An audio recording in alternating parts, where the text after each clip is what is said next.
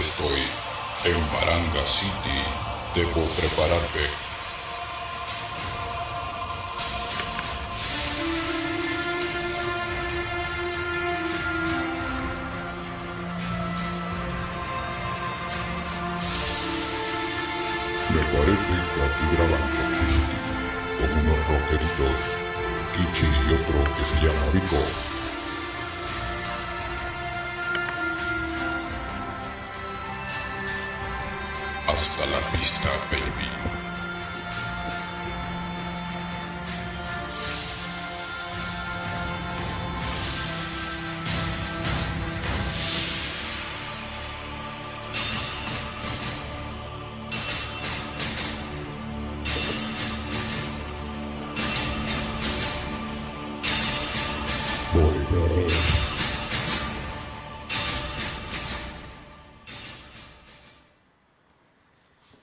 Señoras y señores, ¿cómo están todos?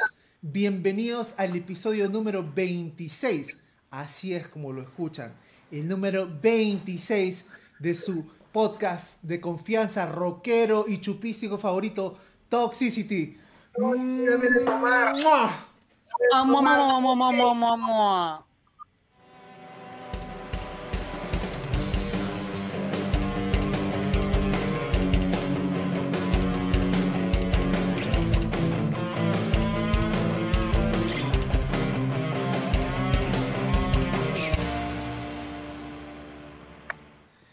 Así es, señores. Llegamos al mejor día de la semana, en mi opinión. Estamos viernes 26 de febrero, el último viernes del mes. Y sí, los puedo ver claramente. Por fin me puse lentes.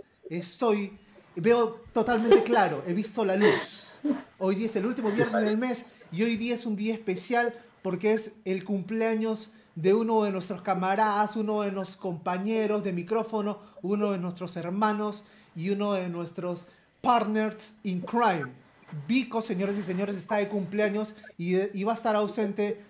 Por desgracia, se mandó una juerga o está juergando en este momento y se ha tomado un asueto. Se ha tomado un asueto. Así que, pero eso no impide que tengamos un super programa porque nos acompaña nuevamente nuestra voz en off, nuestra sexy voz en off, Cristian Carrasco. Y entonces no sigo hablando más y da la hora de presentar al equipo de Toxicity. ¿Cómo están, señores y señoras de Toxicity? Chicos, ¿qué tal, qué tal, qué tal? Salud, salud, salud. Estamos aquí de vuelta en Toxicity, el, el último viernes de cuarentena, gracias a Dios. Bueno, espero que se estén cuidando en casa, que la gente esté tomando sus medidas respectivas, todavía hay que tener mucha cautela. Pero bueno, estamos acá para entretenerlos, para que gocen con nosotros, para que chupen con nosotros y para que le pasen de la puta madre. Ahí estamos, gente. Toxicity, el podcast de confianza. ¿Qué tal? Buenas noches a todos. Muy buenas, Buenas noches, muy buenas noches. Y ¿Quién va? ¿Quién empezamos. Allá, acá, estamos acá, estamos acá, estamos transmitiendo desde Magdalena City. Este, bienvenidos a un nuevo viernes, a un nuevo viernes a todos los que se han conectado en este momento. A Carlita, a Cristian, a Vico que está desmayado, pero debe de estar escuchándonos. A Tochi que se ha, se ha tomado la delicadeza de ponerse los lentes el día de hoy. Todos, todos, ¿ah? Estaba que la fregaba cuando yo, leía. Cuando mi Es la compadre. primera vez que toma una delicadeza. Normalmente toma otras cosas, pero. Soy un hombre, Ah, so- va. soy un hombre Ah, sofisticado. ah, Soy un hombre sofisticado, por favor, por favor. Sofisticado. Bueno, disculpa, disculpa. eh, ¿Cómo estás, Señor Aloncito? sofisticado. Ahora sí. Todes.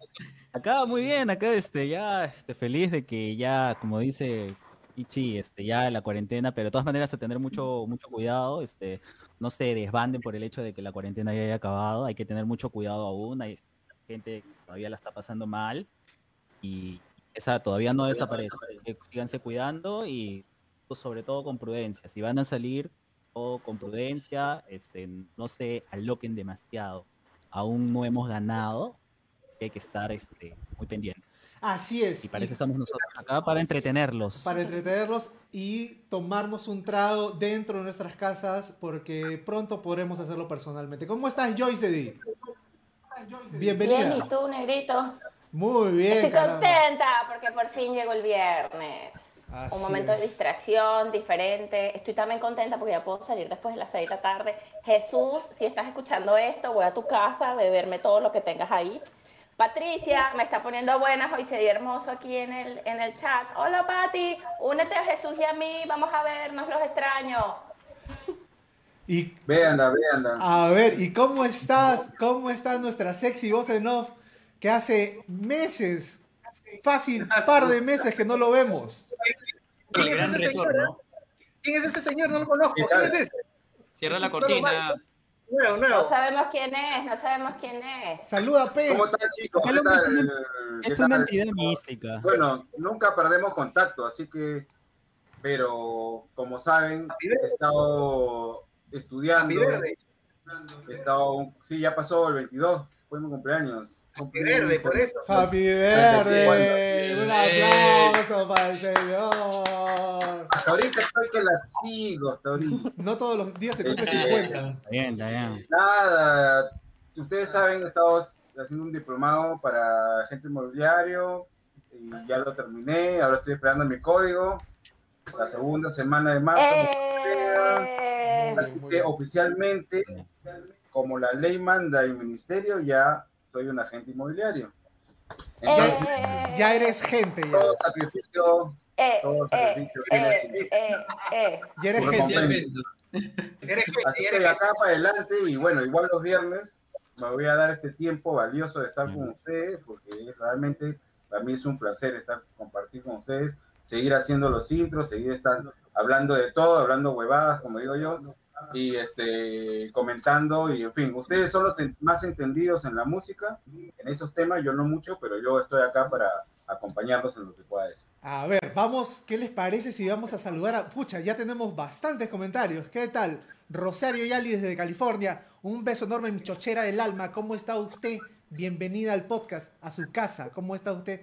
Patricia Rivas, claro, Joyce ya la mencionó. ¿Cómo estás, Pati? De, de- vez en cuando te conectas. Qué, qué gusto de verte, qué gusto. Jimmy C. Díaz, un abrazo, Jimmy. ¿Cómo estás? Bienvenido. El brujo. Hola, coche tu mierda. ¿Cómo estás? ¿Cómo estás, brujito? Un abrazo, un abrazo. Carlita María Vázquez Ulloa. Carlita, ya veo, ya. Está hablando weás. Está hablando weás. Así es. Ah, Juleisi Acuña Ramírez, ¿cómo estás? ¿Cómo estás, Juleisi? Una nueva seguidora. Una Eh, nueva seguidora. Bienvenida, Yuli, bienvenida. ¿Es, Ju- Eh, ¿es eh, Juleisi o lazy, Yulacy, bro. Hay otro Yolei, Disculpe usted, disculpe usted. un yogur, No un. Carla No, me dice, tiene que, tú tienes, tienes dos años conociéndome y todavía no sabes decir mi nombre. Es lazy. Claro que sí. Sí. Lo No, digo no, yo no, que la no, conozco no. años. Es no, no es- Ah, You lazy. Ah, tuya. Claro que sí, obvio. Ah, claro que sí. bien. Bienvenida al programa, Yuli. Una, una cuestión acá nada más para todos los nuevos seguidores. Recuerden de que tenemos sorteos. Tenemos sorteo de vino. Y ya más adelante les estaremos comentando qué ha pasado con el sorteo del día de hoy. Pero si todavía quieren el vino, porque parece que la gente no quiere el vino, pueden ir a nuestro Facebook, a nuestra página oficial de Facebook, comentar tres amigos. Y aparte En el también... post. Comentar Exacto. en el post. Así es. En el post. No En aquí en estos comentarios. No, en, en el, el- del post. en el post publicitario, donde está el, el folleto, en la El promoción. flyer. Flyer. Así es. El Flyer. tríptico. Ahí. Ahí. A ver, a ver, a ver, a ver. Carla María Vázquez me dice, te quedan muy bien los lentes, amigo. Churrísimo. Ay, ya, gracias. Pero Rosario Eli en, Ay, qué en el- cómo, qué lindo, cómo, cómo le engaña. cómo le engaña. cámara está apagada. en- en el otro lado, Joyce le- eh, Rosario me dice, estás cocho, está bien cocho. Y está de espaldas todavía. ¿Qué es cocho? ¿Qué es cocho? Cocho viejito, pues, viejito. Viejo, viejo. Ah, Choclón. pen- pen- ah, es como chocho. Es Ah. como chocho. David Carrasco Petrovich. David Carrasco Petrovich, un gran batero, un gran músico allá de California también. Un abrazo, mi hermano. Eh, me, me encanta, me encanta que estés surgiendo allá con los rabanales. Y este, te deseo lo mejor, la mejor de las suertes. Un abrazote. A ver, ¿quién más está? Vanessa Guía en tu fly. Ay, ay, ay. La, la esposa no oficial de, de este Eddie Vedder. De Eddie Vedder. Así es. Jorge Palma, ¿cómo estás, hermano? Ah. Un abrazo. Un Un abrazo. abrazote para Dice Vico, Dice que. Vico debe andar desmayado. Cristian Caramillo, ausente por motivos de fuerza mayor. Así es, de fuerza mayor. Así es. sí. A ver, ¿quién más está por ahí? Mónica Carrasco, ay, ay, ay, la Ah, hermanita. no, hermana. La hermanita. Ah, ya. Ni siquiera Tenemos que ya Pero ahí está siempre ella. Corazón. Un beso, Moniquita. Bienvenida al podcast. Allá, Javier- son, allá son las Primo. 8 y 43. 8 y 43 en Ah. estéreo. Ah, nos llevan, nos llevan un par de horas. Un par de horas. Así es, así es Termitronchi. De Termitronchi. Javier Bustamante, nuestro Ramón de. Ambiente. ¿Cómo estás? Salútelo con todos, sobre todo con, ahí está. con Vico C, dice, alias Chavo Metalero. Así es. Ahí está Vico, ¿no? ¿Está, está viendo Vico? Vico está. Está entre Pisco y Nazca. un pelo por ahí con cuatro flacas. Bien, bien ahí. Eh, Bueno, Mira, bueno. Mira tú. Ah, mira tú. Que Entonces- las de. Toxicity. Ya cumplimos con la gente. Ya cumplimos con la gente que se ha conectado. Bienvenidos. Cada vez son, somos más. Cada Ah, vez, sí, pues. cada vez la gente comenta sin este. Sin, sin tapujos, sin vergüenza, ya saben que esta es su casa, ya saben que el panel de comentarios es suyo, pueden decir lo que quieran, estamos en un podcast libre completamente. Y sin más, señoras y señores, podemos empezar con nuestro segmento del inicio, que es No. ¿No? ¿Qué? ¿Cómo no. se llama? Bueno, antes, antes de. Te agarré Antes de, frío, te agarré frío, te agarré frío, papi. antes de- tranquilo, papita. No la Antes de, paró, no la paró. antes, antes de mencionarlo, antes de mencionarlo, voy a este. Voy a, voy a recordarles los temas que vamos a tocar hoy día. Los temas Claro es. sí. Número uno, volvemos al vinilo y cómo llegamos a esto. ¿No? Y el número dos, rockeros que revolucionaron el curso de la música en su propio estilo. En su propio estilo, que eso quiere decir más que nada en el rock, en este, en este, en este caso, ¿no? En nuestro caso. Así es, esos son los temas interesantísimos que vamos a hablar en un momento. Pero, como les decía antes, vamos a empezar con nuestro segmento de siempre, el- la- lo que pasó una semana como hoy. Una semana como hoy en el mundo de la música. A ver, yo les puedo empezar diciendo que el 22 de febrero, lunes, que fue santo, gran santo de Cristian Carrasco y santo de mi madre querida, Eso fue lo que pasó. ¿no? Pero, Eso, fue lo que pasó. Ese- eso, eso pasó en la historia. ¿no? Es simple. No hay más. Se acabó. en la bota, Bueno, pero aparte, en 1993, Radiohead lanza su álbum debut, que se llama Pablo Honey, donde se encuentra el super hit Creep, esa canción que no les gustaba a la banda. está este, también está You, que es un temón. You Está también. este, Anyone Anyone can play guitar. Claro Anyone Can sí. Play Guitar. Hay muchas, y sobre todo un disco muy alternativo, pues, ¿no? Muy, muy, este, no, tirando la hora grunge, en realidad. Uno de de los la pocos época. discos, diría yo, de Radiohead que la verdad, si hubiese salido después, quizá, no, si no fuese solamente el primero, no quedaría mal dentro de la discografía de Radiohead. Personalmente considero que es una, un muy buen trabajo de Radiohead para poder ser el primero. Ya en el tiempo en el que ellos habían estado tocando, porque como, como muchos acá dentro del podcast sabemos, eh, son dos hermanos los que se encuentran en la banda, Johnny Greenwood y el bajista. Eh, Radiohead ya venía trabajando desde hace mucho tiempo porque se conocía Tom ya con, con Greenwood y la verdad que para el disco de Pablo Honey ya habían estado trabajando demasiado. Así que es una muy buena recomendación para todos aquellos que quieren iniciar en el mundo Radiohead. Así es, así es. Eh, ¿Alguien tiene más del 22 de febrero? Yo tengo el 21. A ver, cuéntame. Ah, vaya. Tengo del 21. Tengo, ah, vamos a aprovechar que nuestro querido Javier Bustamante está conectado porque el 21 de febrero de 1981 nació Flor Jansen en Holanda. Es la cantante de la banda de metal sinfónico Nightwish. Que se acuerdan que siempre nos ponen los videos de la chica cantando. El, Que la video, bailadora.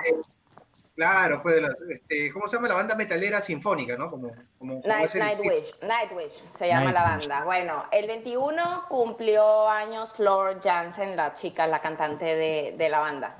También el 21 de febrero sale de la fábrica, pero en 1988 la primera Gibson Flying V, que es muy utilizada en el heavy metal y por Keith Richard y Jimi Hendrix. Ustedes deben de saber cuál es esa, esa guitarra.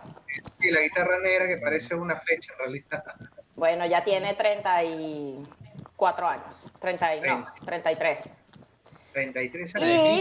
Y, Es más viejo que Alonso. y, y el 21, discúlpenme esta Cristina. promoción aquí, pues, pero que, o sea, el 21 de febrero del 2021 salió mi perdición de Toxic Animal. ¡Eh! Claro sí. Ya- Ah, ¿Y quién ya la compartió? ¿Quién? ¿Quién? Quiero ver a todo el mundo compartiéndola. Fue tu Quiero ver a todo el mundo compartiéndola. Muy buena acotación Así para el rock es. peruano, eso sí. Apúntalo. es. Por favor. No, sí, es, es- estamos tratando de, de sobrellevar, no sé, el estancamiento, ¿no? Y, la, y el encierro, eh, todavía se- y, y seguir produciendo, que eso nos mantiene llenos de vida, nos mantiene activos, nos mantiene hasta contentos, podría decir, ¿no? Muy bien, muchas continuando gracias. con tu 22 de febrero, continuando con tu 2 de febrero, pues en 1977 se publica el single Hotel California.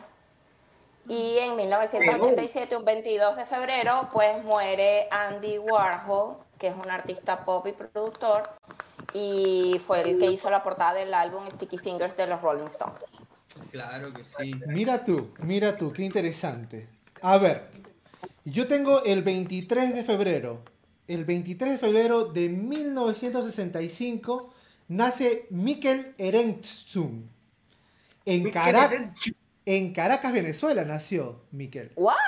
No, yo pensé que era español. ¿no? el cual se mudó luego a San Sebastián, España, cuando era niño, ¿no? Ah, Este fue el cantante, pues, eh, fue el cantante de Do Can Do, ¿no? Ahora sigue su carrera como solista. eh, y acaba de cumplir 56 años, así es. Man, ya, ya está tía, ya está bien tía. Bien, bien. Que la Mikel- la Erenzo. Ya estás. Justo, Tochi, justo esa fecha yo también tengo el 23 de febrero del año 52. Nace este gran guitarrista, segundo guitarrista o reading guitar, como se puede llamar, Brad Whitford, guitarrista de Aerosmith, ¿no? La Ah, segunda mira. guitarra de Aerosmith.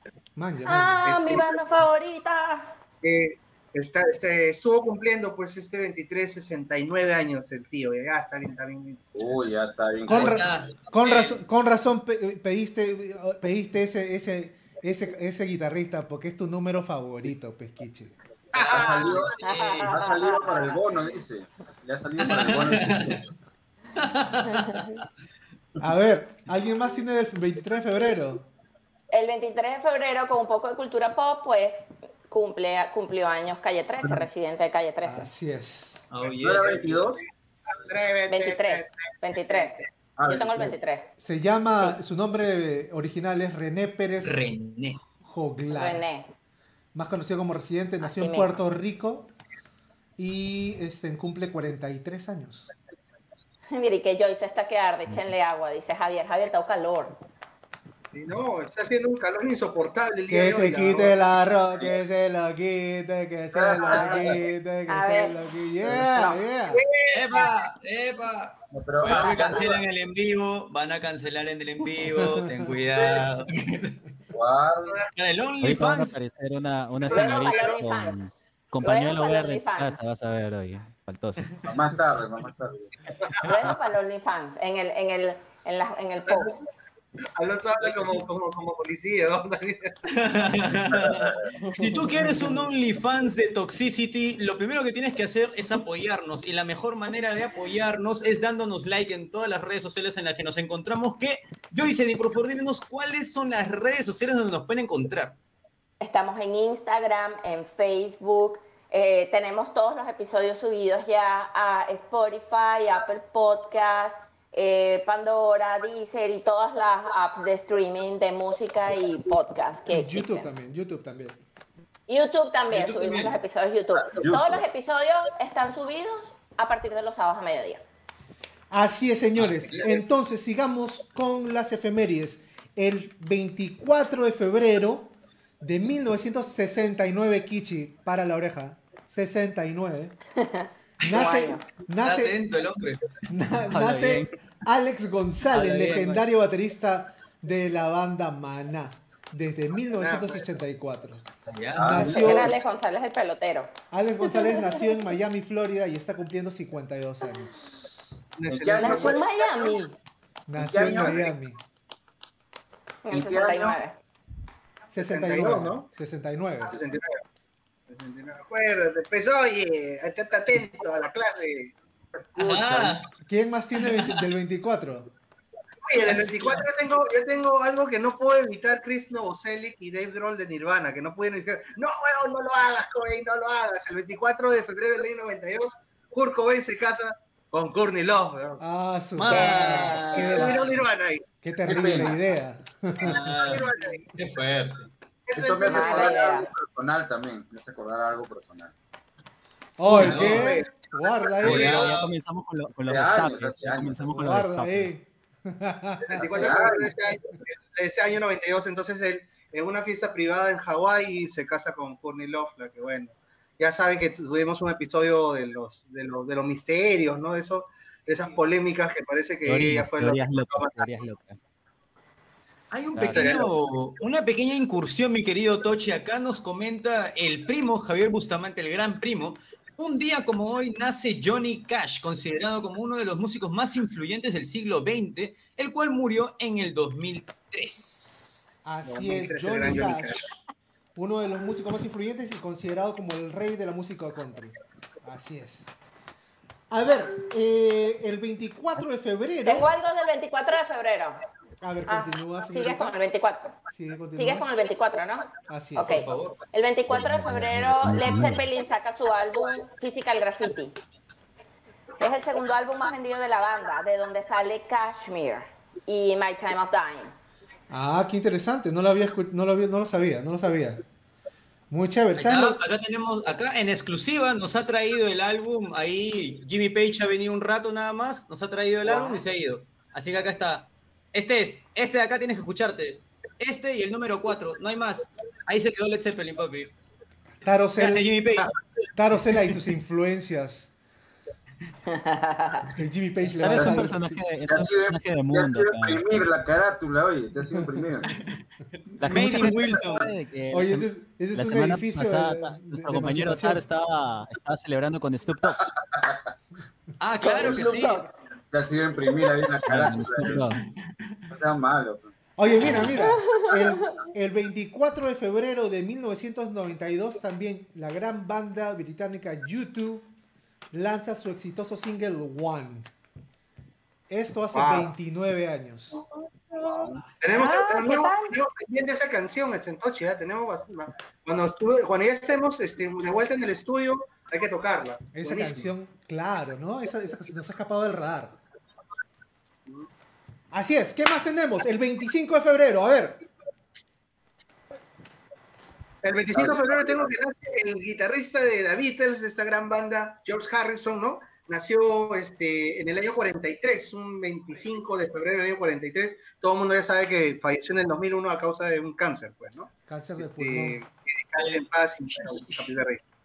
No, no, no, pero sí que falleció un gran cáncer este, este guitarrista Qué, que qué hermosos comentarios. Mucho, pues. ¿no? Hasta, hasta antes de morir incursionó- estaba bueno, estaba de solista, tenía sus proyectos y todo, ¿no? Claro, por este, supuesto. murió joven, murió a los 57 años, 58, algo por ahí, más o menos. ¿Cuántos años estaría cumpliendo? Me parece que 78 el día de hoy.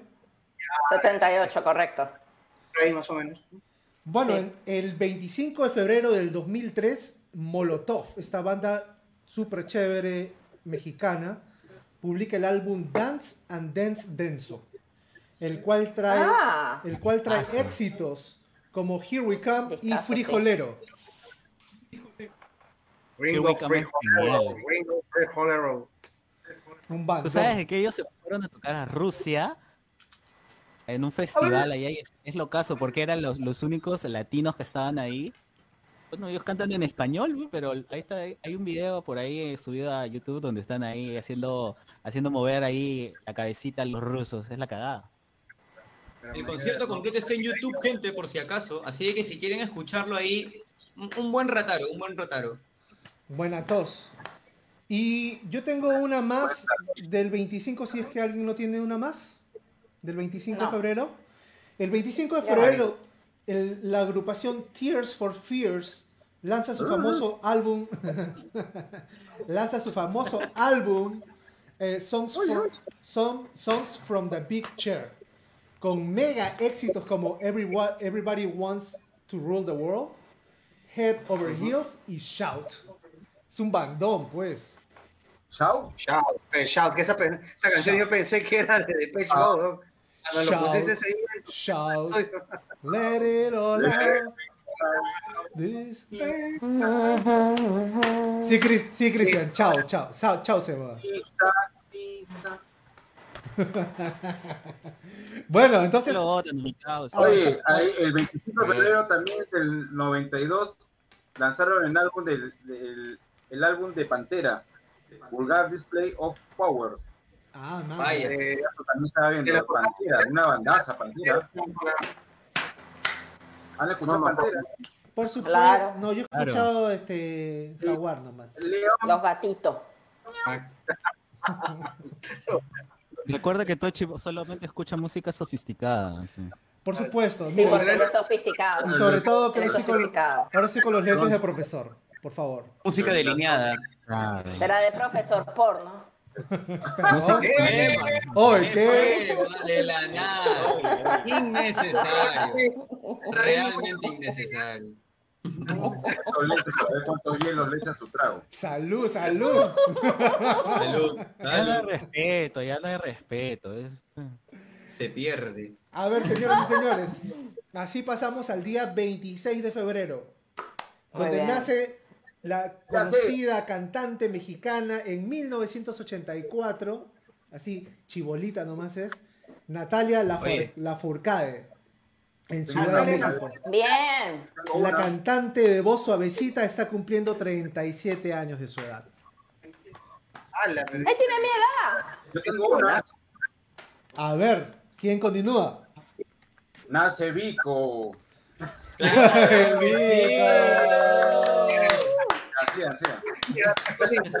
Eh, Javier dice que un 26 de febrero también canta el cantante norteamericano Michael Bolton. Y yo tengo que un 26 de febrero también nace David Summers, el cantante de, Hombre G. eh, Hombre G. pues, Hombre G. Hombre, Claro, Hombre G. o sea, a quien no le han cantado canciones. Hombre G. G. Ya lo alucino a, a- a- a Javier Bustamante eh, bañándose así con el, con el cepillo en la eh, con el cepillo de- como de micrófono diciendo ¿Qué? When a man loves a woman con su disco de Michael Bolton. Pátula con orejas. Ese le escucha cuando se baña. Así es. A ver, ¿qué más? ¿Alguien más tiene algo del 26? Sí, yo tengo este, se lanza el, el disco Hey Jude de The Beatles, señor, señor. En el año 70 se lanza este discazo donde contiene el single Hey Jude, ¿no? Que mucha gente no le gusta, dicen a, lo- a los fanáticos, a los reales fanáticos de The Beatles, es la canción que menos le gusta. Para hacer un dato curioso por ahí, ¿no? Qué esa raro. canción. Bueno, yo soy fanático raro, y, y- me parece genial la, la canción. ¿no? Claro que re- repitan la, la, la, la, la, la, repiten como 200 veces eso al final, pero no Debe importa. ser, debe ser Mi pues, favorita es Let It Be. que no les vacila mucho porque ahí dicen que hay mejores canciones. Bueno, son muy prolíficos. ¿Cuántas canciones han sacado? Singles tiene como... 220. Esos puristas están... 227 Es una mil. Y así como dice Joyce, oye, los Beatles todos los días tienen sus efe- efemérides. Todos los días tiene efemérides.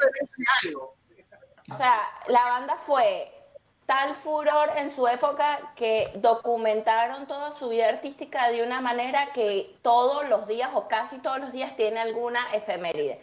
Todos los días ellos se montaron en algún techo a cantar alguna vaina, todos los días cantaron en algún bar, todos los días hicieron algún tema, todos los días hicieron algo. Y la gente se encargó de documentarlo. Me parece genial que tengan una fanaticada así. Branco, la verdad. Pero a veces ya llegan al extremo. es como que, no sé, pues el 3 de octubre del año 73, John Lennon tuvo su, segundo, su segunda diarrea. Una huevada así. o sea, es demasiado ya. Claro, que son los Beatles, claro que sí.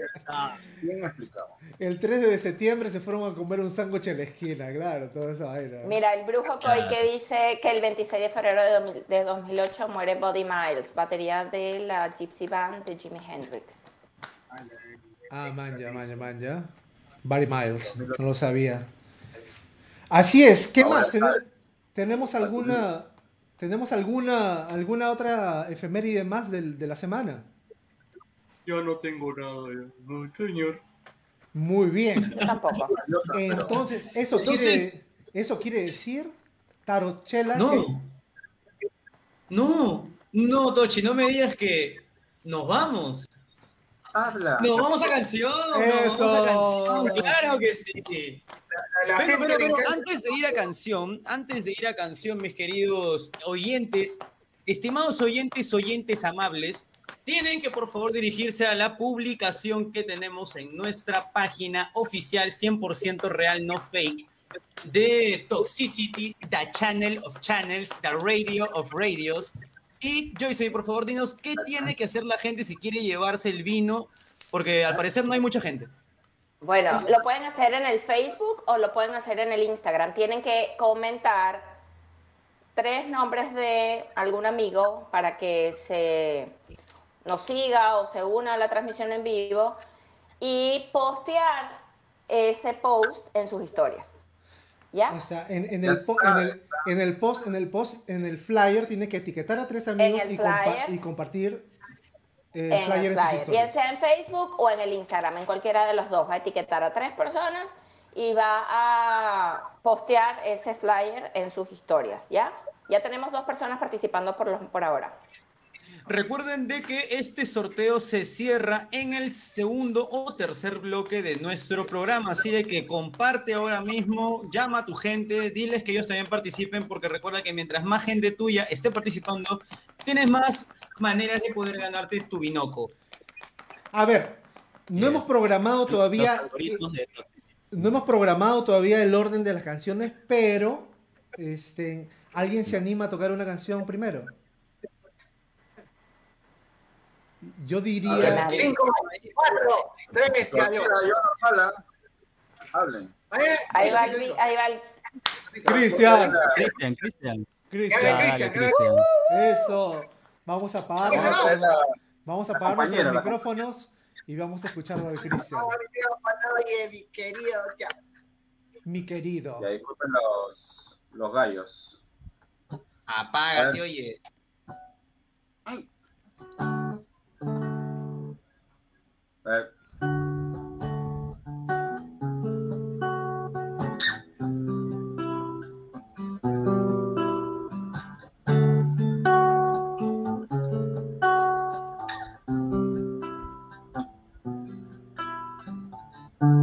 I can't get you sleep. I think about the implication. Dive into deep possible due complication, especially in the night. I'm worrying about one situation. I know I'll be alright. You'll have to use imagination. Day after day, happy. Night after night, my heart is so Sophia goes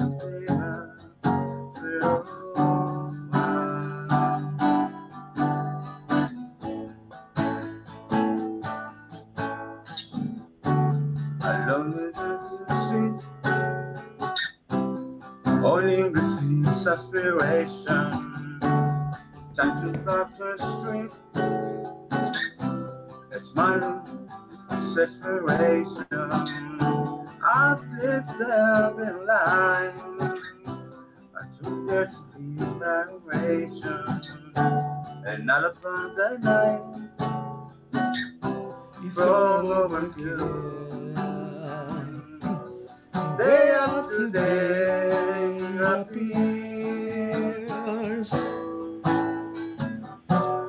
Night after night, my heart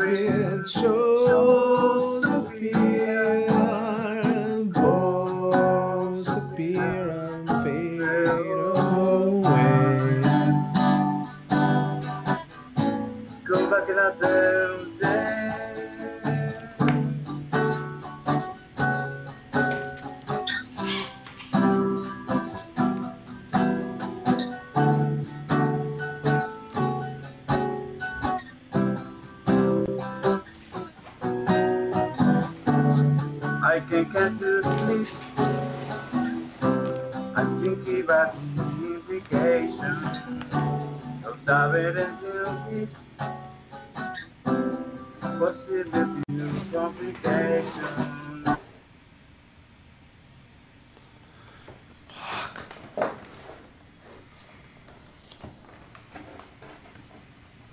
Right.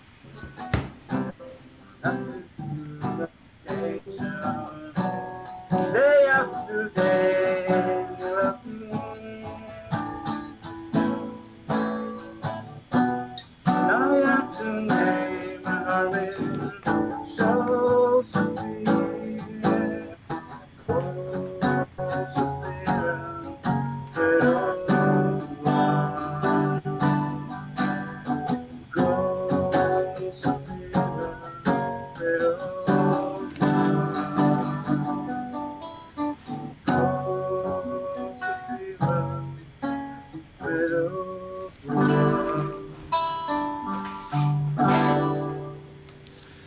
Bien, bien, bien, bien, bien, bien, bien.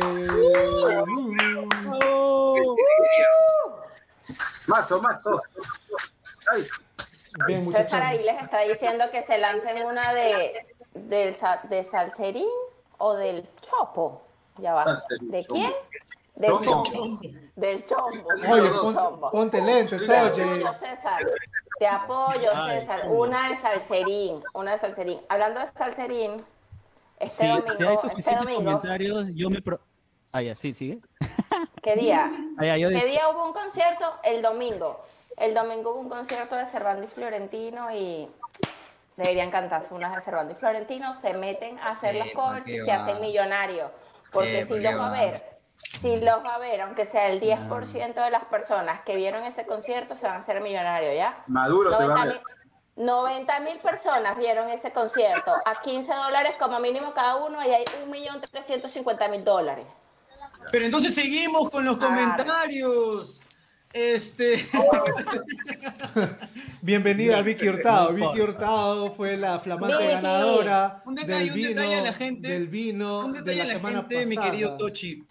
Mi querido Tochi, un pequeño detalle. La gente está comentando a todos sus amigos, a toda su carrete de amigos, los está poniendo, a toda su promoción, la están poniendo acá en los comentarios del en vivo. Pero, pero, pero, pero, gente, nos encanta que hayan comentado a todo el mundo. Pero por favor, pongan esas, a esos amigos, coméntenlos, etiquétenlos en la publicación, que en unos momentos voy a estar mandándoselas a- al, mismo, al mismo chat del en vivo. Ahí es donde tienen que comentar a sus tres amigos y compartirlo en sus stories de Facebook o de Instagram, y así van a entrar al sorteo del rico Binoco. Así es, como decía, eh, bienvenidas a la gente que se están conectando recién. Eh, bienvenida eh, Vicky Hurtado, no lo habíamos saludado. Sanguchería del Arca, mi querido César, ¿cómo estás? Bienvenido, un abrazo gigante, espero que estés bien. Y bueno, este, sin más, eh, vamos a entrar al primer tema de la noche. Y el primer tema de la noche es los rockeros que revolucionaron el curso de la música. Así es. Y Yo, este, para romper el hielo, voy a empezar, voy a empezar con un, eh, unos, eh, unos músicos que, como dice Joyce, este, ponen sus efemérides casi todos los días. Yo voy a hablar de los Beatles, de los Beatles, ¿no? Eh, esa gran agrupación que a mi parecer cambió sobremanera el curso de la música, ¿no? En lo final, Ellos empezaron su agrupación a los finales de los años 50 eh, y era pues una época muy conservadora y todos los, ojos estaban concentrados y juiciosos eh, en estas bandas que estaban tratando de tocar rock and roll, ¿no? Como si fuera, como si fuera música del demonio. Eh, a ver, esta, esta banda es, es considerada por muchos y reconocida como la más exitosa comercialmente y la más alabada en la historia de la música, ¿no? Eh, esta banda salió antes de los Rolling Stones, eh, un par de años antes, pero llegaron a tener una muy buena amistad los, las dos agrupaciones. Eh, hasta le compusieron una canción los Beatles, a, los Rolling Stones, que no me acuerdo, I Wanna Be Your Man, algo así, I Wanna Be Your... Algo así. No me acuerdo bien el nombre de la canción. A ver, ¿qué, qué es lo que... Qué, ¿De qué manera se Ah, se considera que cambiaron el rumbo de la música, ¿no? A ver, una de las cosas y que, y que suena como anécdota es que eh, se les atribuye el descubrimiento del feedback de guitarra, ¿no? Porque en, en, una, en la grabación de una, de una canción, I Feel Fine, John Lennon dejó la guitarra recostada en un, en un amplificador y esta empezó a hacer ruido de, de feedback. Y entonces la verdad que no les desagradó el, el sonido y decidieron incluirla en la canción I Feel Fine. Eh, el feedback este, es, una, es, es, es, es, el sonido que hace la guitarra cuando, cuando, las, eh, cuando está muy cerca del parlante, ese sonido como... ¿No? Ese sonido... Eh, el acople. El acople, ¿no? Entonces, el, cual, el cual después de escucharlo en, el, en los álbumes de los Beatles, pues Jimi Hendrix fue uno de los grandes usuarios del feedback influenciados por, por esa gran agrupación. ¿no? En segundo lugar, se le considera que, que, inventaron el mensaje invertido.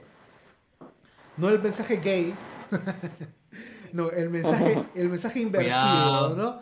Y, y, no solamente de, de, las palabras, sino de los solos de guitarra invertidos, ¿no? En el tema Rain de los Beatles se puede apreciar esto en eh, eh, estos ambos eh, estas, estas, estas, ambas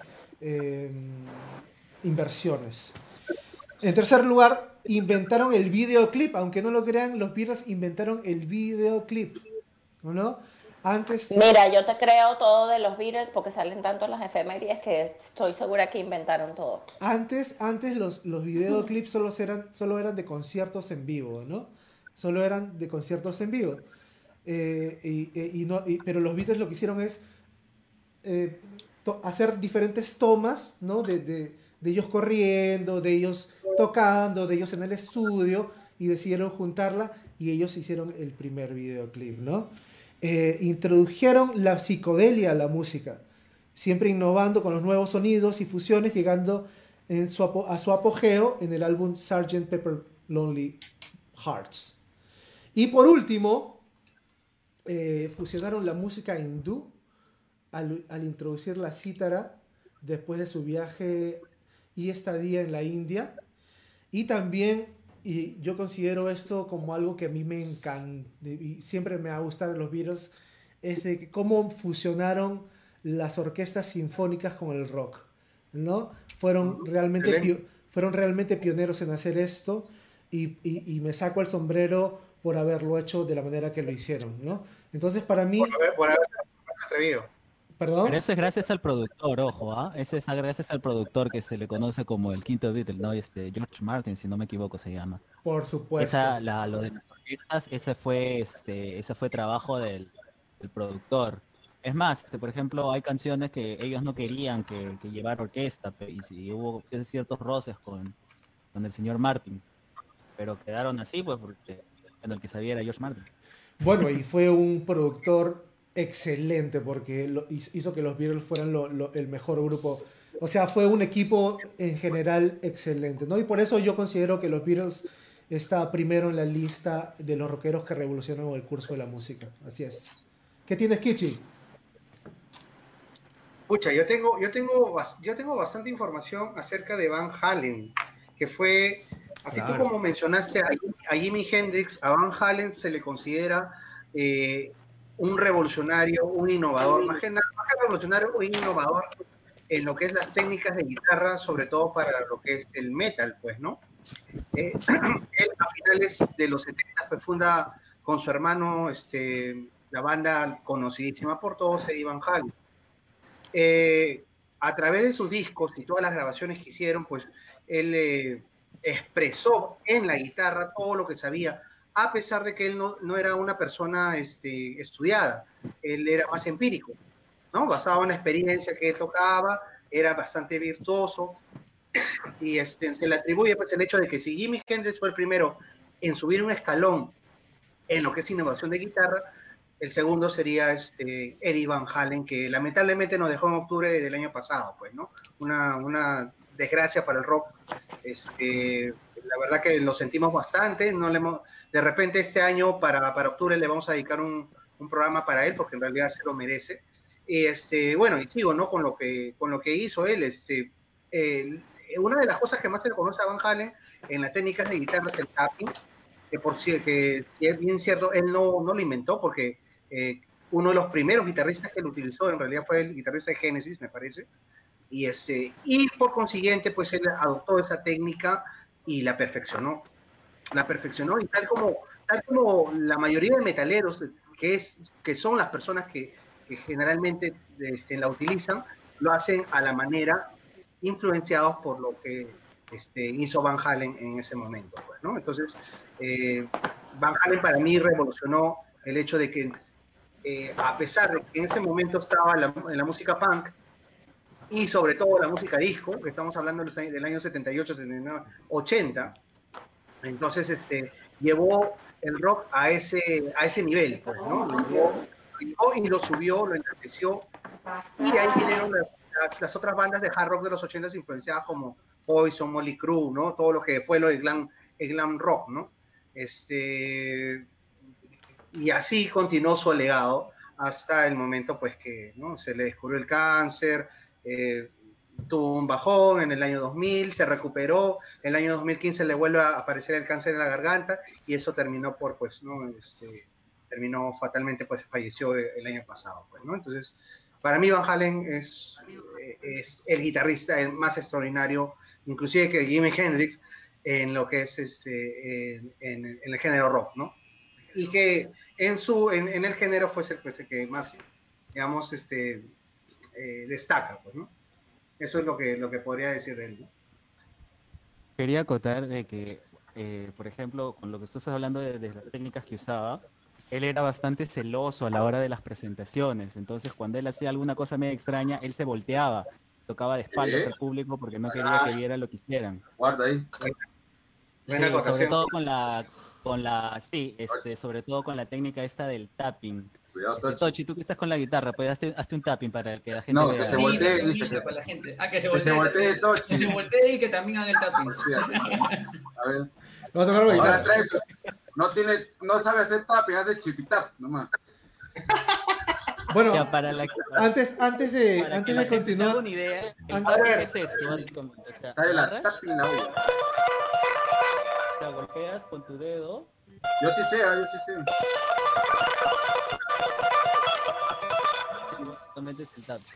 Clases, Alonso Sarte, clases virtuales. Este, claro, que estamos hablando del tapping y mucha gente capaz no, no toca guitarra y no, no, tiene por qué saber. Bueno, antes, que, antes de continuar, este, el, eh, Vanessa Given to Fly nos hace una, una acotación. Nos dice Elvis Presley, Elvis Presley por los años 57, en el año, a ver, ya me, ya me movieron la mazamorra. En el año 57 lanza su video Jailhouse Rock, que se consideró como el primer video musical de la historia. Obi, Obi, Obi, imágenes en blanco y negro, dice, ¿no? Este, sí. Entonces, entonces si, ese video, si, el video de Jailhouse Rock este, tiene diferentes eh, segmentos y, y, no ha sido un video grabado en vivo, entonces definitivamente es el primer video. Y mis fuentes están equivocadas, porque a mí me dicen que los Beatles lanzaron el primer video musical, ¿no? de hecho, Tochi, tienes, tienes un, un, pequeño paréntesis en justamente el tema de los videos musicales.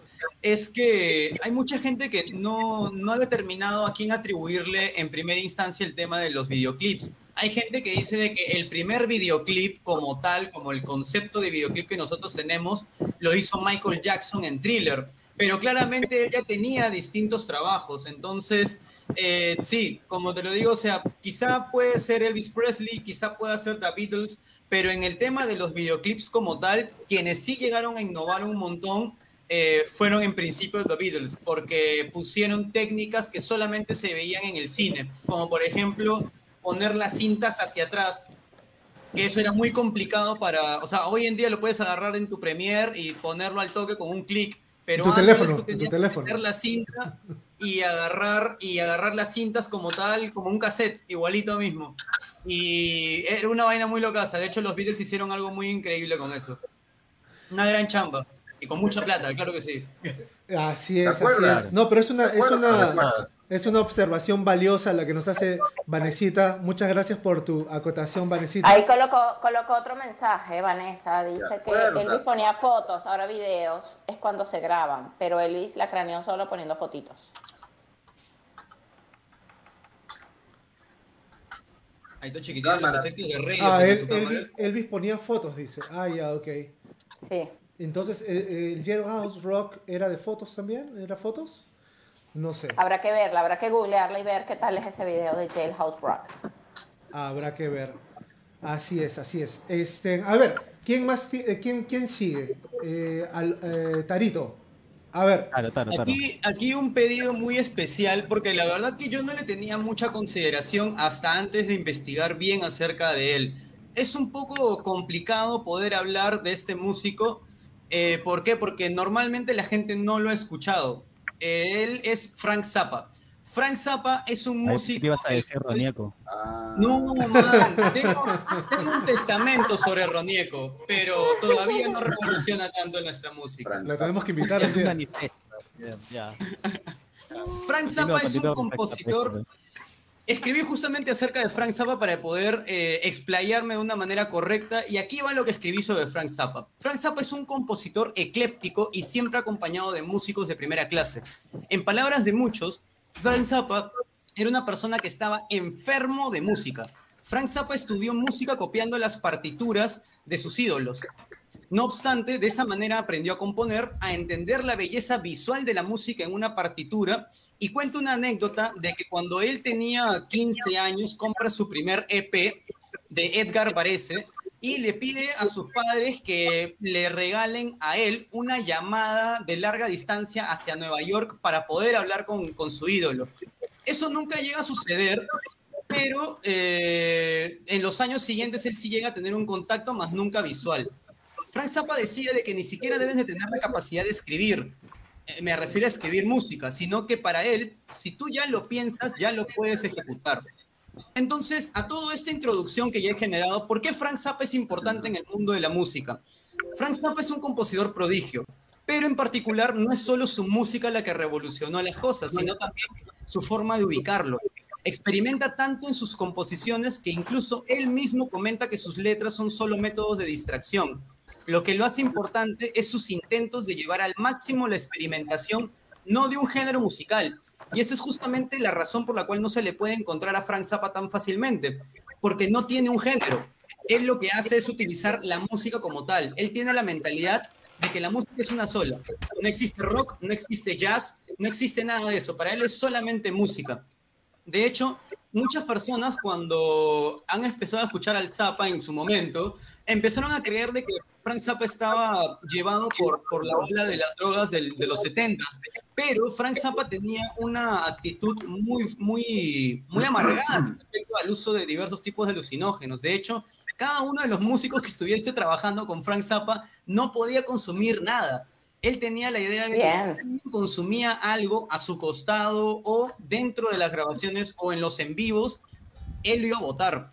Y algo muy interesante también de él es de que él genera, eh, él genera diversos géneros, o sea, les da pie a que existan otros géneros de música, como por ejemplo, eh, en, sus, en sus discos de jazz rock, él crea básicamente el jazz rock.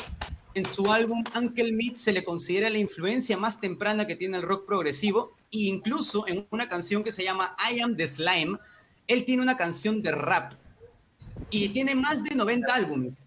Frank Zappa era tan prodigio que escribía todo el tiempo, en los, en los baños, escribía cuando esperaba el avión, y en lo personal yo creo que Frank Zappa era más que cualquier otra cosa un visionario, porque en primer lugar, él nunca esperaba el hecho de tener que competir con las personas que estaban a su alrededor. A él no le interesaba eso, a él lo que le interesaba era llevar la música hasta los, más, hasta los límites más extremos que pudiera tener. Por eso es que Frank Zappa para mí en lo personal merece una oportunidad de ser escuchado, sobre todo ahora. Muy bien, muy bien, nos, nos has desasnado, nos has desasnado a muchos. Ya, ya esmerado. Muy bien. Excelente clase. profesor. Aguante Zappa. A ver, a ver, Aloncito, ¿qué tienes? Ajá. A ver. Vamos a retomar un poco al señor Presley. Pues. Este, señor Presley, básicamente, eh, no tanto que haya este, revolucionado, ay, ¿qué pasó con la cámara? Este, no tanto que haya re- este, revolucionado con la música, sino revolución fue una- en un ámbito social, porque recordemos que en Estados Unidos en esa época había un gran racismo. ¿Y qué sucedía? De que básicamente el rock and roll, el blues, era música de los afroamericanos. Mm, Y en ese, durante esas épocas también estaba muy de moda el señor Chuck Berry, ya. ¿ok? Entonces, por esas épocas decidieron sacar a un Elvis Presley, ¿ok? Que era el blanquito que hacía rock and roll, ¿ok? Entonces también habría que analizar el hecho de que en esa época de Estados Unidos estaban atravesando por una bonanza económica, ¿ok? Entonces, ¿qué pasaba? De que Elvis Presley era, digamos, eh, a los jóvenes, como había una bonanza económica, este, los jóvenes por sus padres podrían darse, podían darse ciertos lujos, como ir al cine, consumir música, comprar bol- tickets para los conciertos y demás cosas. Entonces, Elvis Presley apareció en ese momento, definió muchas cosas, como por ejemplo es que las, él como estrella de rock era, ponía la moda, nado, la forma de irse, ¿no? Todo ese, ese tipo de cosas. También tenemos de que Elvis Presley también le agregó ese componente sexual a la hora de presentaciones, ¿no? La pelvis de él, tan conocida, ¿ok? Eso, eh, habían grupos religiosos, o sea, estos grupos de, de Conservadores. radicales que, que los conservadores de que lo tenían algo así como una o sea era algo así como Satanás mañas incluso, incluso hay unos este no lo he podido encontrar eh, pero he visto en un, en un documental hace tiempo donde salen unos atalayas antiguos ya Ujú. los Watchtower allá de, de Estados Unidos donde lo pintan a él así con su guitarra bailando con fuego alrededor y Qué exagerado. era como que como que el hombre este incitaba no a las actitudes lascivas no En la Aguanta. Pero Elvis Presley se copió los movimientos de Forrest Gump. Claro, eso es lo que iba a decir, eso es lo que iba a Claro decir. ¿Dónde está la justicia? Bueno. Ahí regresó Cristian ya. Oye, Cristian está, está desdoblándose. El multiverso de Christian. Salió de su cuerpo, puro cachete. Y también acá tengo a Pink Floyd. Acá está bien alucinante porque he tenido que hacer una traducción un poco media extraña, pero miren, dice, se les considera arquitectos del rock, miren, escuchen esta, rock espacial psicodélico. Pink Floyd, que estoy hablando ahorita de Pink Floyd. Ya. Ay, Aguante, Eh, Pink Floyd. ya. Aguanta, se salió. y del rock progresivo, ya regresé ya. Eh, y el rock progresivo basado en el blues. Esa es la traducción más cercana que he podido hacer. ¿Ok? También ellos eh, tenían una, este, su música, esto lo mencionó este Billy Corgan cuando lo introdujeron en el, de la fama del rock and roll, de que ellos fueron los primeros que ellos no concebían eh, como que canciones, o sea, no era como que ellos pensaban en singles. Ellos querían que tú escuches todo el disco y tuvieras toda la experiencia del disco. Es como que todo, todas las 10, 12 canciones que hubieran ahí eran para ser, estaban concebidas para ser dadas en su totalidad. No es como que tengo un disco y me gusta dos, tres canciones. No, ellos lo pensaban de esa manera, ¿no? También, aparte, ellos introdujeron los shows con luces psicodélicas. Ellos también este, eh, eh, proyectaban imágenes a la hora de, de- de sus presentaciones. También esto es algo que me pareció interesante. Este, algunas páginas este, mencionan que ellos fueron los que definieron la música en los años este, venideros. ¿Por qué? Porque muchas de las canciones están este, hechas con sintetizadores, efectos de sonido. Entonces, y, y en esa época, ahora es práctica común usar lo que son los samples, ¿no? Un sample es un pedacito de grabación que lo utilizas para crear otra cosa, ¿no? En esa época no existía eso. Ellos fueron los primeros en usar estos efectos de sonido eh, durante, dentro de sus composiciones. Eh, también se les considera una de las primeras bandas gran popularidad, ¿sí? eh, utilizando estos recursos, ¿no? Y esto ya en los 80 ya se como tendencia, ellos fueron los que eh, comenzaron con esto. Y también obviamente escenografías, ¿no? Basadas en el arte conceptual de los discos que usaban, ¿no? Como ya he mencionado, dijo, ellos tenían un concepto, una idea general, y sus escenografías que cuando estaban conciertos también seguían la misma temática, ¿no? Muy chévere, el baloncito, muy chévere. Este, a ver, a ver, la gran Joyce y Hermoso, ¿qué nos tiene? Yo les voy a hablar de, creo que voy a empezar por Michael Jackson. Creo que va a empezar por Michael Jackson. Michael Jackson, sí, podemos decir que revolucionó la música y el pop, ¿verdad? Con sus canciones, con sus letras, que muchas tenían carácter social, como We Are the World. Por su baile. Pero su baile, claro, su baile también era genial. Pero Michael Jackson innovó con las narrativas en los videos musicales. Como bien lo mencionaron al principio, que Thriller fue uno de los primeros videoclips que salieron, pues Thriller tiene 65 millones de copias vendidas a nivel mundial. Billie Jean también es como una peli. A partir de esta innovación de Michael Jackson con sus videos musicales narrados y filmados como una peli o como un, mini video, una mini película, este, cada vez que Jackson lanzaba una canción, pues la expectativa no solo era de, wow, ¿cuál es la canción nueva de Jackson? Es, wow, ¿cuál es el nuevo video de Michael Jackson? Y eso hizo que todos los bandas musicales y, cantantes solistas pues se pusieran las pilas y empezaran a hacer mejor material audiovisual. No solo a nivel de video musical, sino también a nivel de sus conciertos, porque sus espectáculos de luz, sonido, efectos y coreografías eran brutales. O sea, si muchos de ustedes han visto el documental de DC que es sobre el último concierto que iba a dar en Londres que no se dio, el tipo era un monstruo, todo lo planeaba al, al, milisegundo. O sea, el tipo sabía que iba a bailar cada persona, que iba a tocar cada persona, cuál era la clave de cada canción, el tipo sabía todo. Las luces, cómo iban a salir, cómo iba a prender, qué foco iba a prender, todo. Este, y, bueno, y en eso Michael Jackson fue un innovador. Por supuesto, Michael Jackson revolucionó el pop definitivamente y no lo hizo desde adulto, lo hizo desde que, fucha, desde que tenía uso de razón. Desde los Jackson Five, claro, desde los Jackson Five que salían todos en familia a cantar. Sí, así es. Este, hay muchas personas que están que revolucionaron el estilo musical en el que se encuentran, ¿no?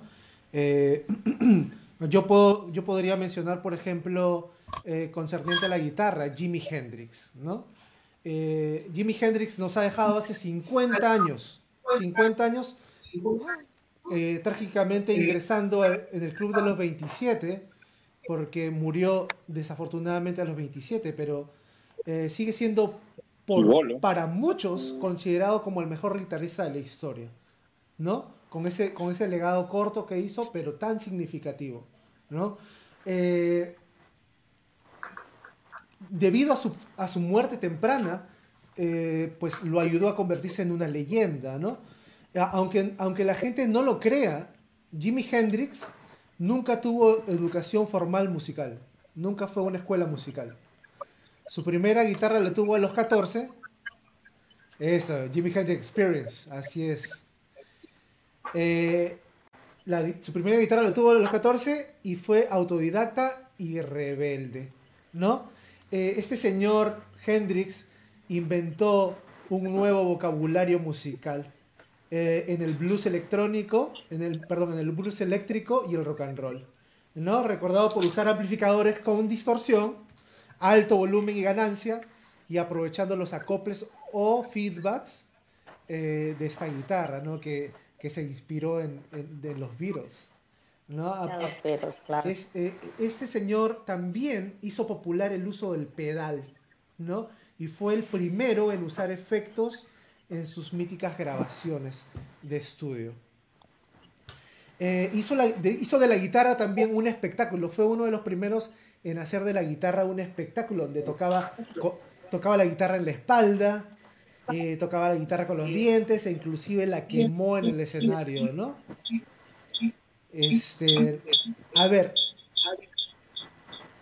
los músicos de la talla de Eric Clapton, Paul McCartney y Jeff Beck quedaron fascinados con el estilo de Hendrix y fueron, eh, entre otros, grandes influenciados por el estilo de Hendrix. Por eso yo considero que Hendrix es un, eh, es un innovador y es un revolucionario de la guitarra. Así es. Excelente, excelente, excelente acotación, la verdad. Sí, creo que sí, tenemos, tenemos este, en realidad en este mundo del rock hay mucha gente que, bueno, de alguna forma contribuyó para el avance del género. Eh, uno de ellos en los 90, digamos que fue la última etapa donde la gente este, comenzó a experimentar un poquito más con la guitarra, más allá de ya de los de los, del tema electrónico, ¿no? Que, que también este, contribuyó más adelante, ¿no? Pero uno de los últimos, digamos, fue el gran Tom Morello, el guitarrista de la banda Rage Against the Machine, ¿no? Tenemos a Tom Morello como un innovador también, eh, eh, en los 90, pero fue opacado por mucho por lo que fue el rock alternativo, la onda grunge, ¿no? Con todas las cuatro bandas de Seattle que ya sabemos. La banda, la, la, banda en sí fue innovadora, ¿no, Kichi? Exacto, entonces, este, ¿qué pasa con Tom Morello? Tom Morello es un personaje muy interesante eh, en el sentido de que él utilizó eh, las guitarras que él utilizaba, él mismo, digamos, las modificaba para sacar esos extraños sonidos que tienen las canciones de Rage Against the Machine, siendo su álbum debut una, un golpe, pero así que nocaba la cabeza porque era totalmente distinto a lo que se hacía en Seattle, pues, ¿no? No, no, era, no, no sonaba como Nirvana, no sonaba como Soundgarden, no sonaba como, mucho menos como, como Alice in Chains, era otro tipo de onda, ¿no? Pero con Tom Morello, este, él hizo de la guitarra un scratch, ¿no? Dice, según él relata en uno de sus, documentales, que de repente por ahí una biografía que, que, lo puedes buscar y lo puedes encontrar en YouTube, que él este, más que nada se centró en el sonido de los DJs, ¿no?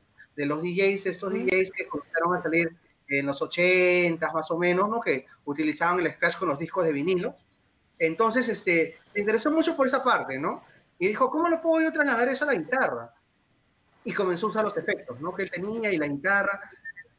Y de alguna forma él sacó este, ese sonido scratch, ¿no? El scratch que uno sabe que es pues un movimiento con el disco, con las manos, ¿no? Él lo hizo con la guitarra y fue una cosa muy experimental, muy arriesgada para esta época, pero que logró que el sonido de Rage Against the Machine sea único y eso también tuvo un legado para bandas más adelante, ¿no? Aunque hasta ahorita no he escuchado una, digamos, una banda que se le parezca a Rage Against the Machine, ¿no? Porque después surgió el New Metal, pero hay bandas que ciertas cosas podía haber agarrado de Tom Morello, pero en realidad Tom Morello fue único, fue un, gran innovador y me pareció que revolucionó mucho el sonido del rock fusionándolo con lo que es este, la onda hip hop, la onda rap, trasladándolo y dándola, este, dando a conocer el nuevo subgénero de rock que se llama rap metal. Pues. Entonces, este, ya después, bueno, después Rage Against the Machine fue un poco más, este, digamos, no, comenzó, en realidad con Audioslave también hizo cosas interesantes en la guitarra, hizo muchas, hay, hay inclusive un tutorial de él, donde te enseña cómo hacer las, las técnicas que él usó para Chase, uno de los temas principales de, de Audioslave, de su primer disco. Y, este, y bueno, te enseña también cómo hacer algunos efectos con el, wham, con el whammy pedal, que es un pedal especial para octavas, y con el, con este, con el wah pedal también, ¿no? Con el wah, Así que para mí sí significa bastante el hecho de que ella, él haya este, de alguna forma contribuido bastante en la, en la última era del rock and roll. ¿no? Bien. Definitivamente, Claro, es definitivamente Rachel, información. Rage Against the Machine ha sido una banda que yo cuando lo escuché nunca había escuchado algo así en mi vida, ¿no? El hip hop intenso y revolucionario por la letra y la guitarra grunge de Morello eh, este, era, era impresionante, ¿no? Era algo nuevo, totalmente. A ver, Alonso, un poquito, Alonso. Ah, no, yo no, no Pero tengo que- esos pedales que tiene, que tiene Morello. Pero lo que iba a decir es, lo que iba a decir es de que Tom Morello es uno de los últimos pocos guitarristas que existe que tú lo escuchas y sabes que es Tom Morello. Lo identificas al toque. Su sonido es muy, muy característico y lo chévere es de que, como ya lo mencionaba, él no se cierra, o sea, si le entrevistan, cuando lo entrevistan y le preguntan cómo hace, él te lo explica sin ningún tipo de problema. O sea, dice cómo lo hace, o sea, pues, juega bastante con la guitarra de manera ¿Y cómo lo no, hace? no es el vir- no es el virtuosismo clásico de tocar miles de notas por segundo, sino esa manera creativa de hacer sonidos con la guitarra, ¿no? Así Sí, es. parecido a lo que hace Tochi, parecido a lo que hace Tochi. Igualito, igualito, igualito. Agarra tu plancha, agarra tu plancha y pasa así. A ver, a ver. Pero prendida la plancha. Ay, A ver, ya. si- Ahorita, ahorita. no la que le A ver. malograr a la guitarra. Antes de irnos a canción, ¿alguien más tiene un tema? Aquí, aquí, aquí tengo un, un datazo de para la gente más exquisita de sonido, eh, siempre teniendo la vanguardia del jazz. Eh, yo tengo una persona muy importante en el mundo del jazz que es Herbie Hancock, el negrito pianista Herbie Hancock. El gran Herbie Hancock empieza su trayectoria con los grandes, en realidad, del jazz, con Miles Davis. De hecho, él hace backup de la gran cantidad de discos que ha hecho Miles Davis. ¿Y por qué se le considera importante a Herbie Hancock? Por tres razones. La primera, porque él es uno de los primeros que incursiona en el uso de los sintetizadores en el jazz. Él, cuando va a grabar un álbum con Miles Davis, eh, se pregunta dónde está el piano de cola larga, que es el que él estaba utilizando todo el tiempo en sus primeros álbumes. Y Miles Davis le dice, lo que vas a utilizar es esto de acá. Y le muestra, él mismo le dice en una entrevista, una caja pequeña con unos cuantas teclas. Y él, desde el momento en el que encuentra el sonido de las campanas y encuentra un sonido especial en cada uno de los sintetizadores, se decide a utilizarlo y ponerlo en práctica en la gran cantidad de discos que ha sacado a partir de los años 70. En ese caso, yo considero de que Herbie Hancock también tiene una muy gran influencia en el funk, porque como la gran mayoría de nosotros ya tenemos entendido, en una etapa de la música siempre hubo este veto de yo no pienso meter más música a la mía porque sería meterme en otro género. Entonces la música fusión en el jazz era complicada de poder encontrar, era complicada de poder hacer, porque en realidad no todo el mundo tocaba música caribeña ni nada por el estilo. Y en un bar de Nueva York, Herbie Hancock conoce a un timbalero y ahí es donde sale su nuevo álbum Watermelon Man, en donde él ingresa todos estos sonidos caribeños hacia el jazz, haciendo de, los sonidos algo mucho más especial y, claro, algo mucho más selecto. Y finalmente, por el hecho de que Herbie Hancock es un músico prodigio, no solamente toca el piano, toca el cello, toca el bajo, toca la guitarra, toca la batería y se produce a sí mismo en sus discos. De hecho, es tan, tan, tan grande Herbie Hancock que la primera oportunidad que tuvo de hacer un disco solista la tuvo a los 22 años.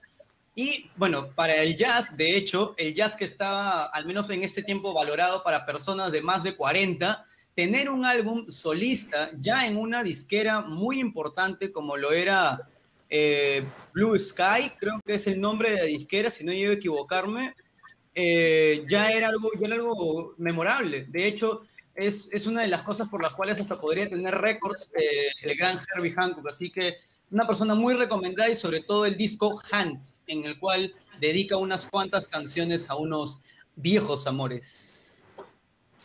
Bien, bien. Yo voy a cerrar con la reina del pop, con Madonna.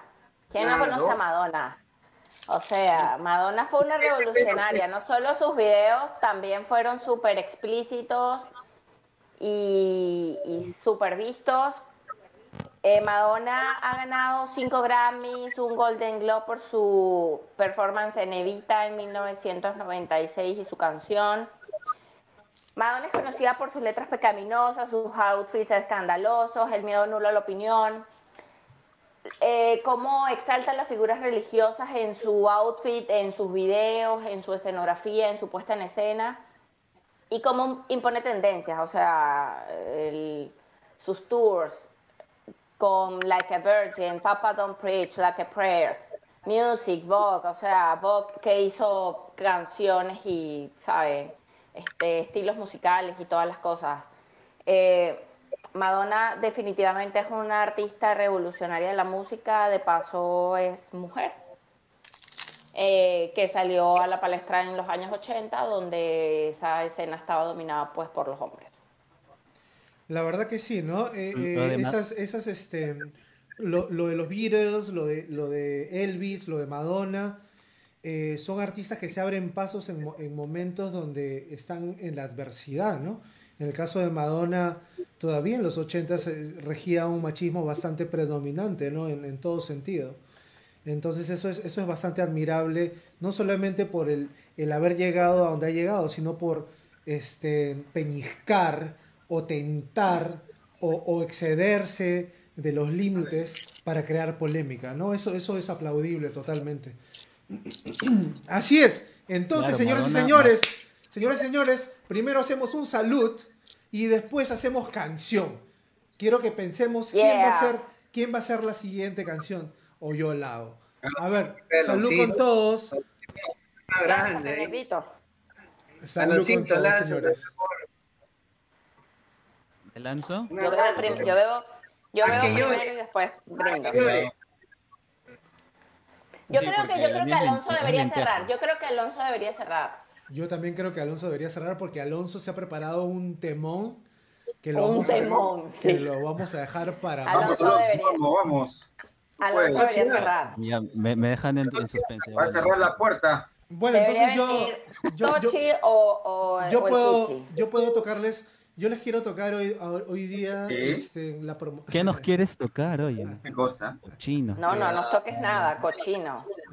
Me too, hashtag me too. Me Abusiva. Hay hashtag, dice ella. Ay, No es no. Hashtag me too. No es este, no, exacto. A ver. bueno, igual les voy a tocar y voy a ¿Qué? irrum- No. irrumpir. ¿Qué? Bueno, yo, lo- yo lo que quiero hacer es el, el- el tema que estoy promocionando, ¿no? Eh, que se llama Mi Perdición. Es un tema de Toxic Animal. Tóxica animal. Un tema de tóxico de, de Animal. Aunque, Animal. aunque el tema está tiene mucho sintetizador y tiene pues muchos arreglos, voy a tratar de hacerlo con una sola guitarra, a ver qué tal sale. Una lindo. mano, ven. Te va a salir lindo. Vamos. una mano.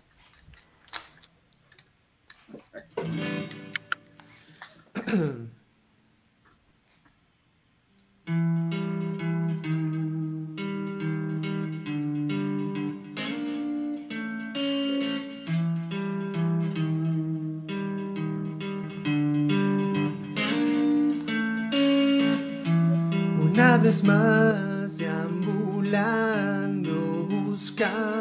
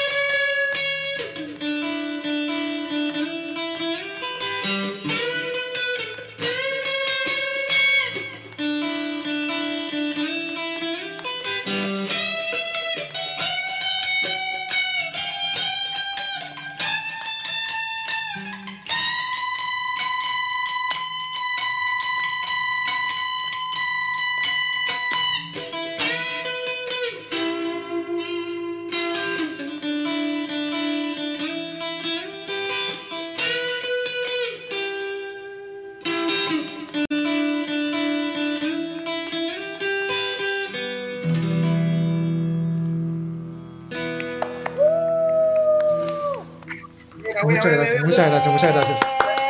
Grande. Linda.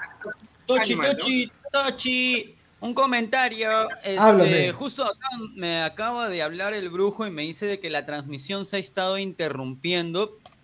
Eh, les recuerdo a todos los oyentes en este preciso momento de que si hay una pequeña interrupción, es muy probablemente por el hecho de que el internet siempre a esta hora es medio complicado por la afluencia de gente. Es, es hora, hora de tráfico en internet básicamente. Así de que lo que les recomiendo a todos es de que por favor le metan ahí F5. F5 métele, actualiza, recontractualiza y vas a poder escucharnos con tranquilidad. Sé que es complicado, pero estamos acá. Mi cámara también está fallando.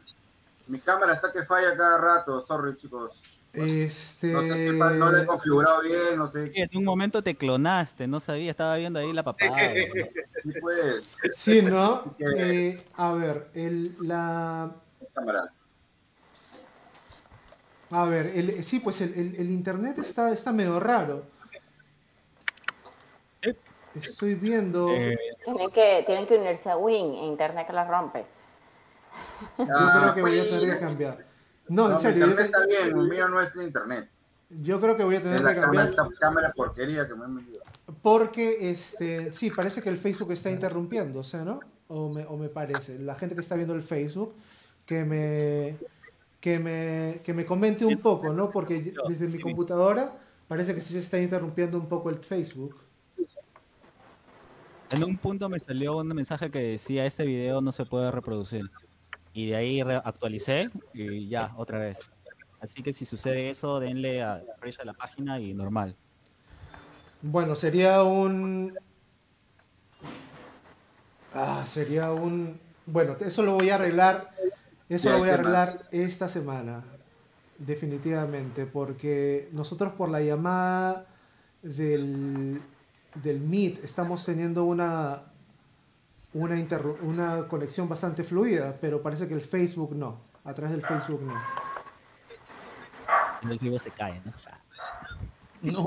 A través del... Gente, nuevamente a, a tra- a- a todos los que nos están escribiendo a, a los comentarios, la verdad les agradecemos por, por, por ayudarnos. Eh, pero si se entrecorta la señal, refresh, refresh, métanle F5, si están en su celular, también chapen ahí, actualizar, F5 actualizar. también, F5. También todo, todo, todo. Hasta que, hasta que vuelvan a, a chequear acá la transmisión. Sé que es complicado, pero acá estamos. Tochi, el nuevo bloque porque se nos va el tiempo, se nos va el tiempo y se nos va el tren. Verdad, verdad. Se nos va, se nos va. A ver, vamos a... Vamos a empezar con el nuevo tema. El nuevo tema es cómo llegamos al vinilo. ¿Cómo hemos llegado? ¿Cuál fue el proceso que, que nos hizo llegar al vinilo? ¿No?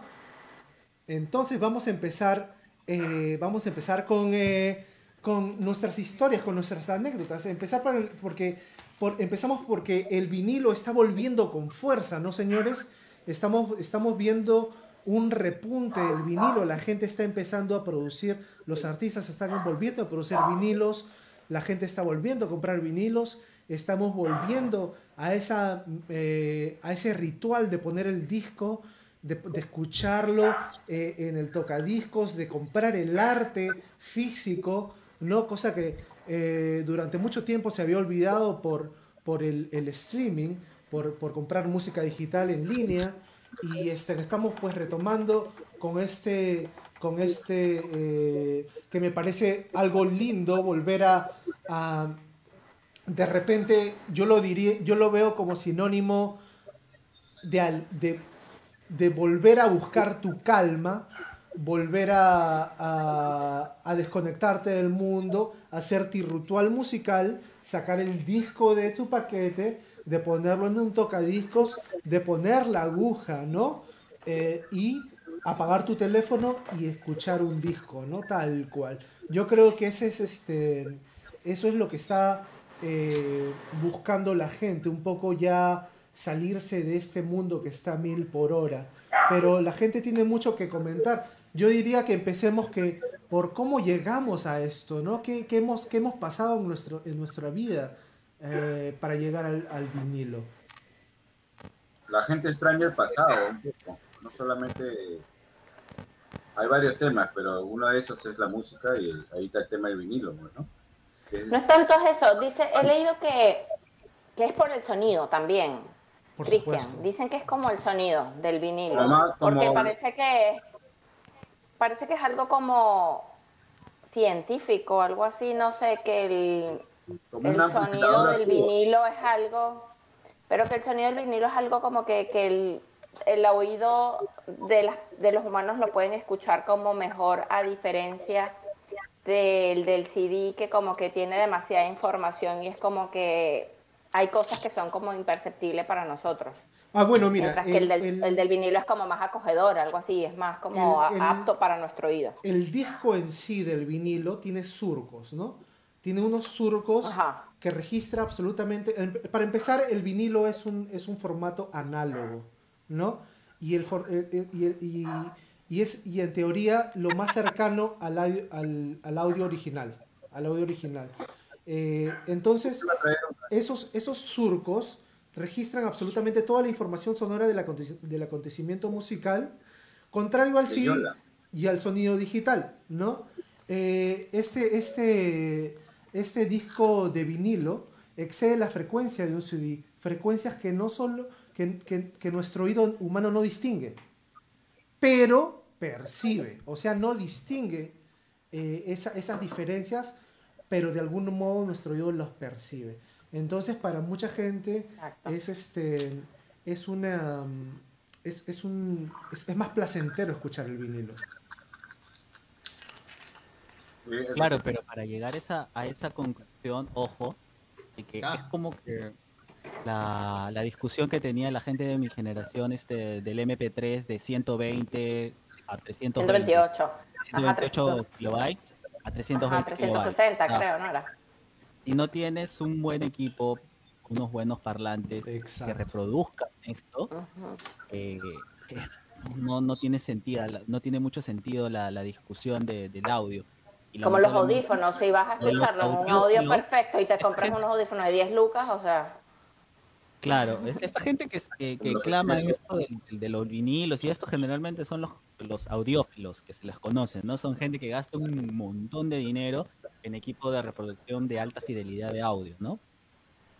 Y ellos alegan, ¿no? De que sí, o sea, el vinilo y todo esto, lo que tú has mencionado, ellos alegan todo eso, pero bueno, me imagino que en sus equipos se pueda percibir eso.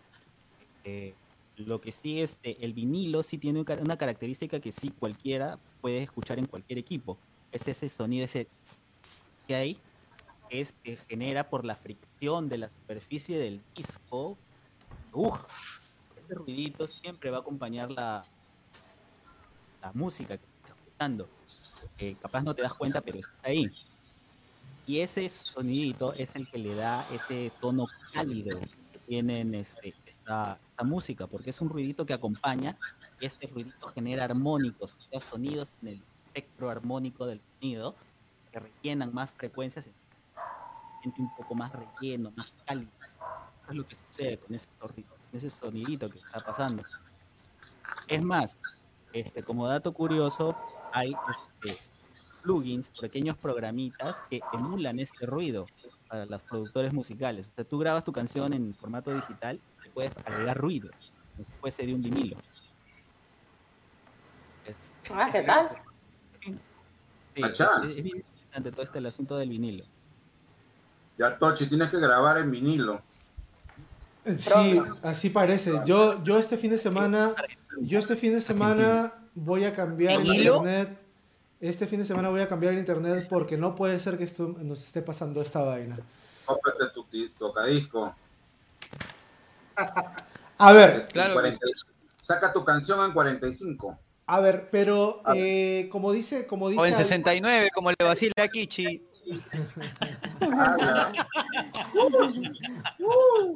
Qué frío que eres. ¿ah? a ver, como dice, como dice Alonso. ¿no?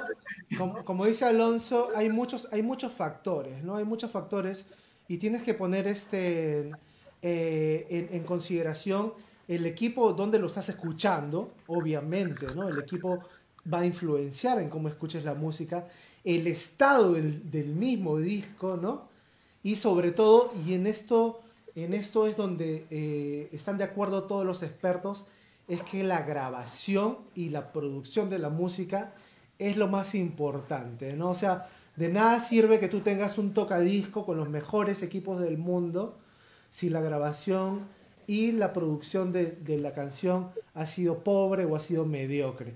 Y viceversa, ¿no? De nada sirve que tengas una gran producción y una gran grabación si es que tienes unos, unos sonidos medio, un- un- unos equipos mediocres, un tocadisco mediocre, ¿no? Entonces sí.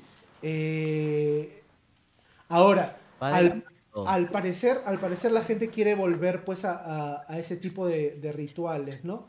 Quiere volver a ese, a, tener el, el, arte en las manos, ¿no? El arte y, palparlo, ¿no? En vez de simplemente apretar un botón y escucharlo, ¿no?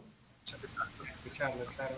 Eh, mira, la revolución de, esta, esta, bueno, no la revolución, sino la, digamos, esta tendencia que, hubo de los vinilos, viene a partir del año 2006, más o menos, donde se, vino esta cultura hipster, ¿no? Esta cultura que, adora lo vintage, lo antiguo.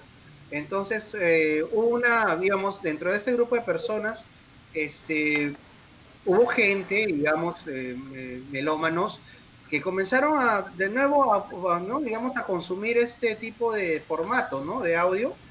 Y, este, lógicamente, que escucharon este, bandas antiguas primero, ¿no? yo creo que el sonido más original o el sonido más puro se, se va se da en, las grabaciones antiguas.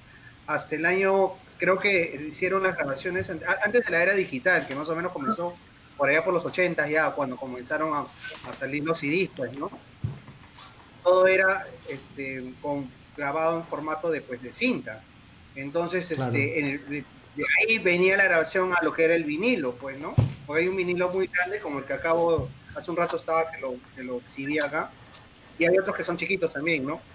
Y este, pero no, sí, entonces ese material que, que es en realidad es un material de, de goma, de goma, el vinilo, que este, es muy delicado también. Y como tú acotabas también lo que decías, Tochi, eh, de nada vale tener una grabación pues muy buena o viceversa, ¿no? El, equipo si era muy bueno, si no tienes una buena, una muy buena grabación, una buena producción en ese, eh, en ese disco, ¿no? Buen material, digamos, ¿no? Bueno, la cosa es que este, esta tendencia, como, como, como retomaba al comienzo, eh, se dio a partir del 2006 y la gente como que se inclinó a hacerlo. Inclusive las bandas de, ahora, del momento, lo están, lo están grabando, este, están grabando sus producciones en vinilo, pero no quiere decir que sea la, la, el mismo sonido, porque ya es digital en realidad. Todas las grabaciones que se hacen ahora es digital. No es lo mismo que, que, mucho antes, claro. 70, 70. Entonces, el sonido que tú vas a tener en un vinilo de una banda nueva, por ejemplo Muse, que tiene también vinilos, va a ser lo mismo que vas a escuchar de repente en un CD, pero ya no lo vas a escuchar con ese sonido de que decía este en Alonso que sí lo vas a escuchar en un, vinilo muy antiguo de los años 60, 70, ese, ese como tierrita, ¿no? Que la aguja que, que, que va este, bordeando los surcos, que es un sonido característico de los vinilos, la verdad. No, este, ahí, ahí quiero hacer una, una corrección. El GIS ese siempre está en cualquier vinilo, así sea moderno o antiguo. Lo que ah, pasa es que la, la producción ha cambiado porque ocurrió este asunto también que con la era digital, este, lo que es la guerra de volúmenes, entonces, y eso también afectó bastante cómo se grababa la música y cómo se masterizaba la música para los formatos, puede ser cassettes, video, vinilo, lo que sea. Lo que pasa es que antes la música se producía de una manera distinta, o sea, tenía, este, digamos, dinámicas, ¿no? O sea, había partes que estaban mucho más fuertes, otras más, digamos, más despacio. Entonces, la tendencia en los últimos años fue todo sea un bloque de sonido parejo y homogéneo al mismo nivel de volumen y lo más fuerte posible.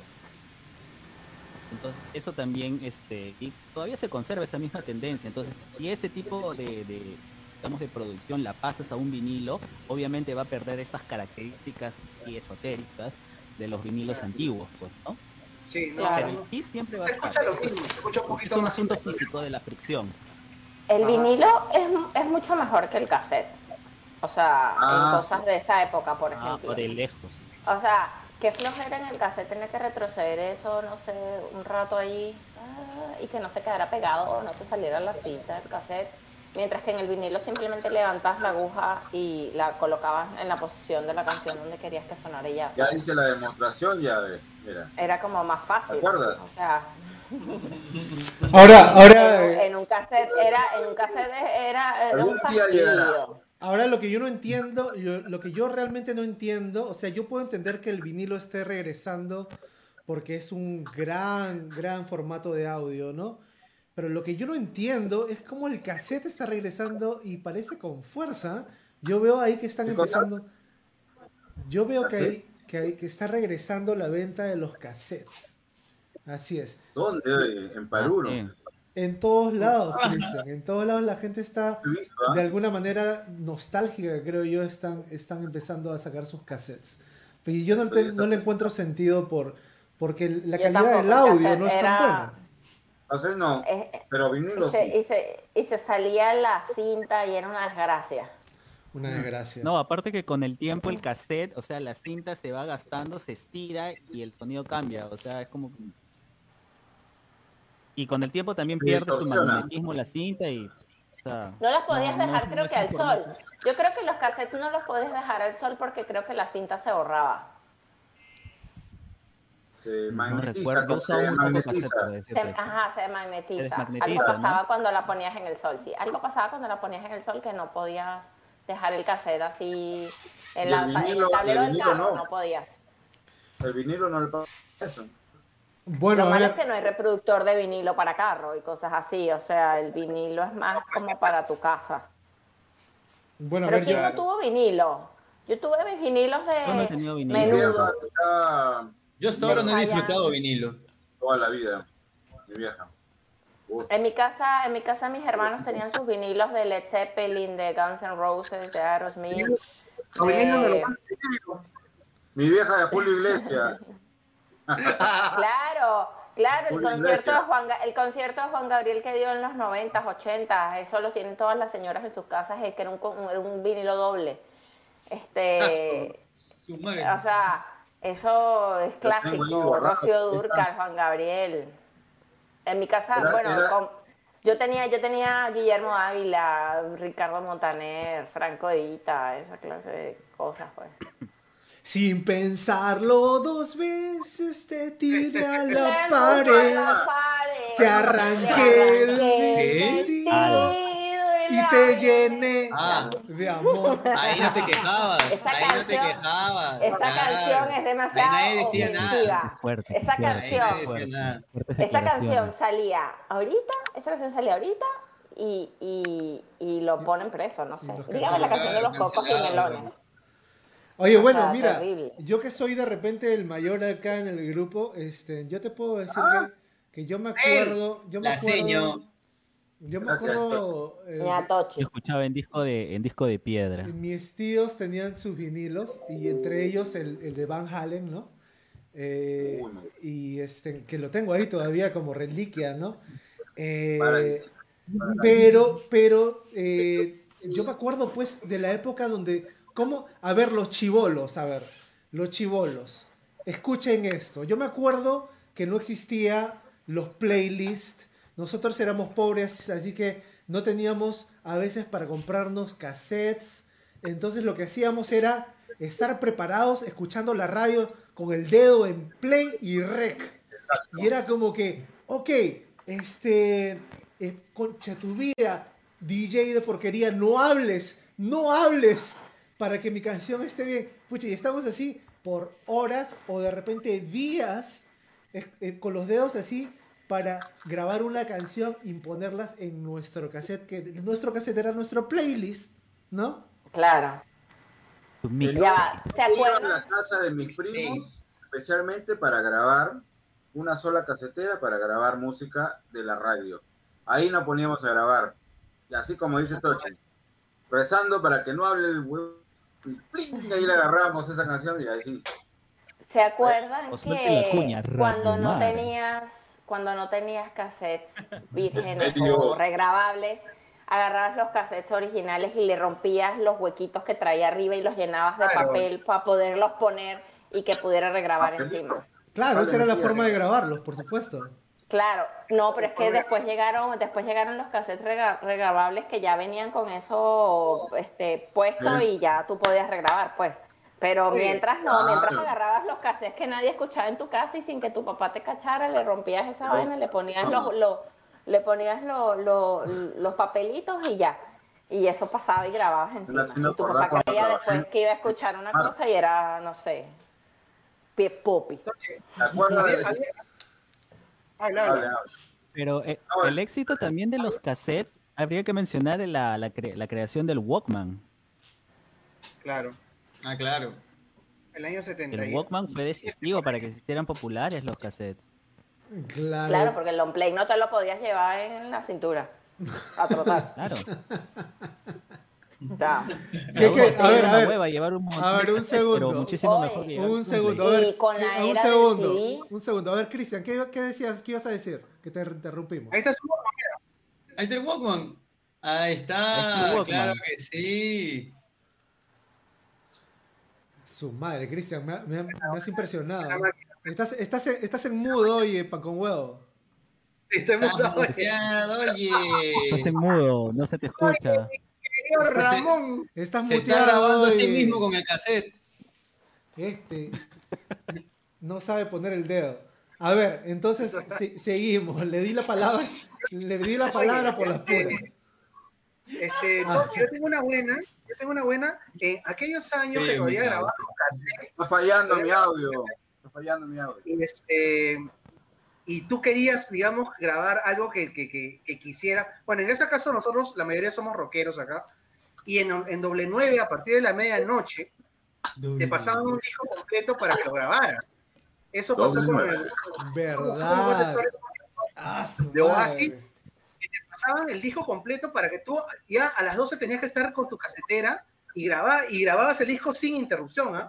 O sea, ya, y tenía, eso sí, tenías que estar atento si tenías el lado A o el lado B, porque si no, se te iba la miércoles la grabación. Me has Y es- y desempolvado es- la memoria, Kichi.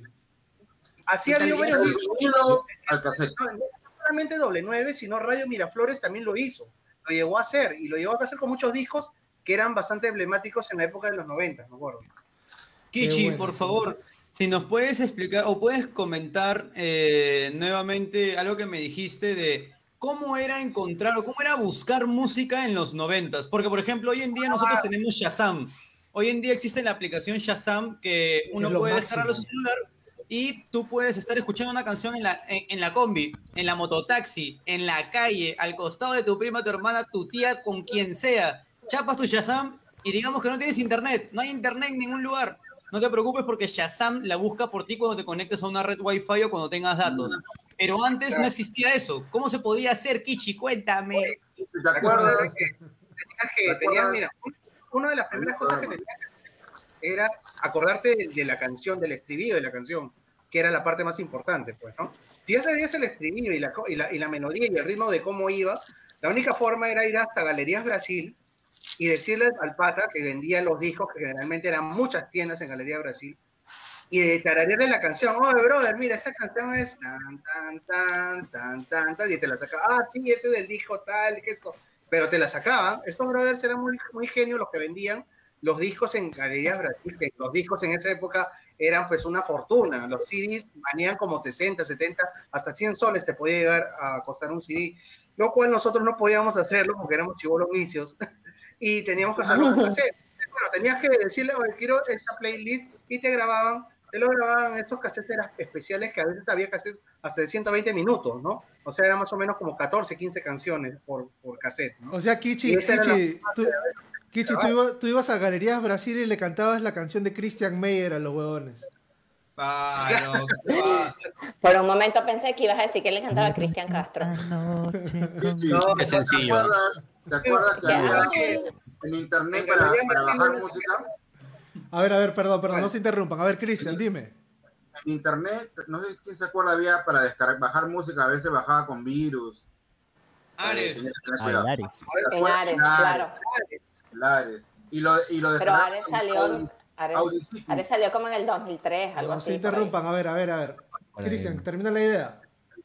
Ya, no, ya, ya dije. Era- Me acordaba de Ares, A ver, no me acordaba, Ares. a ver, hablemos de los, de los CDs. A ver, hablemos de los CDs. Esto Los ya es más de mi que- época. Mi- más de nuestra época, no no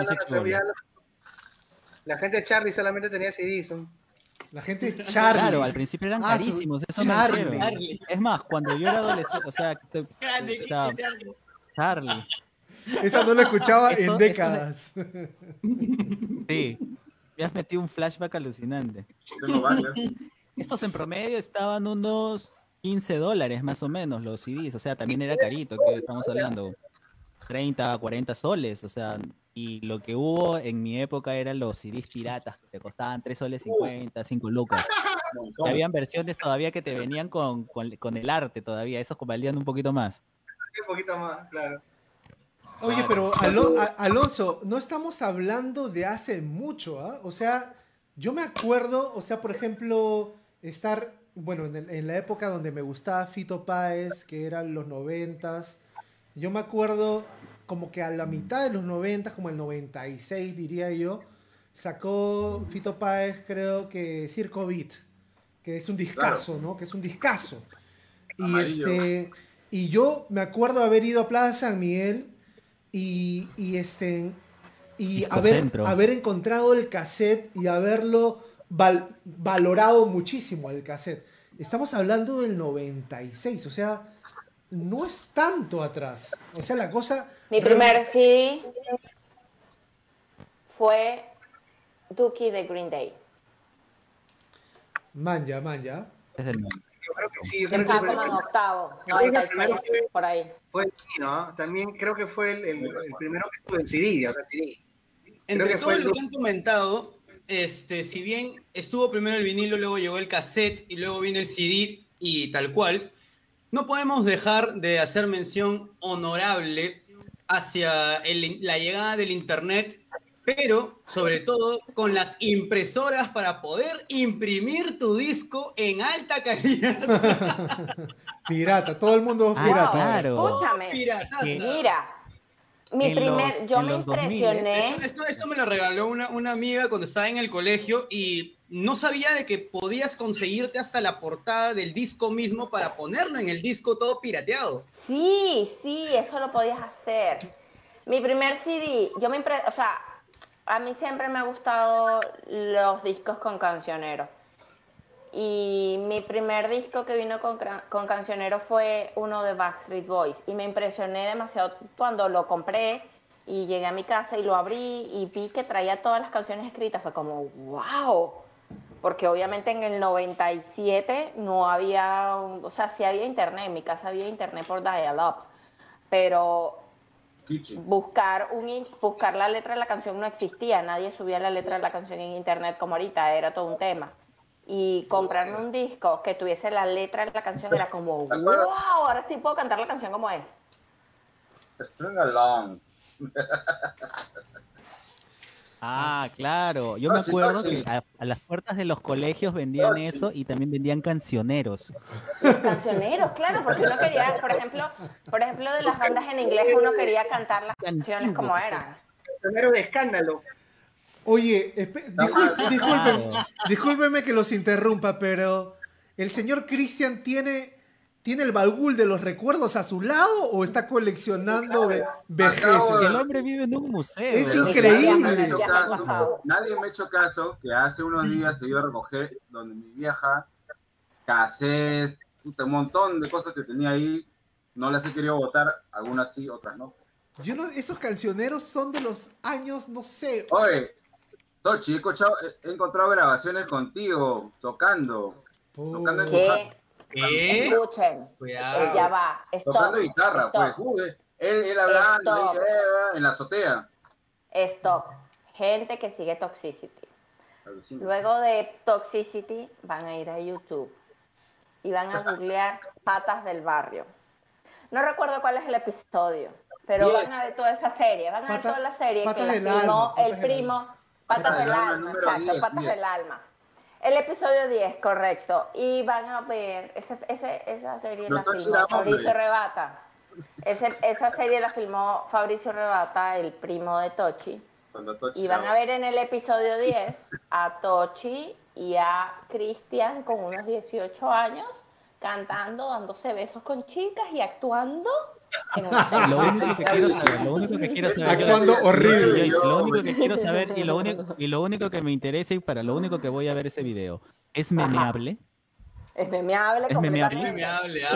Cristian, tiene, Cristian tiene un, un, un- un peinado como de paje de Real de la Corte, algo así, de los años corte. 1600.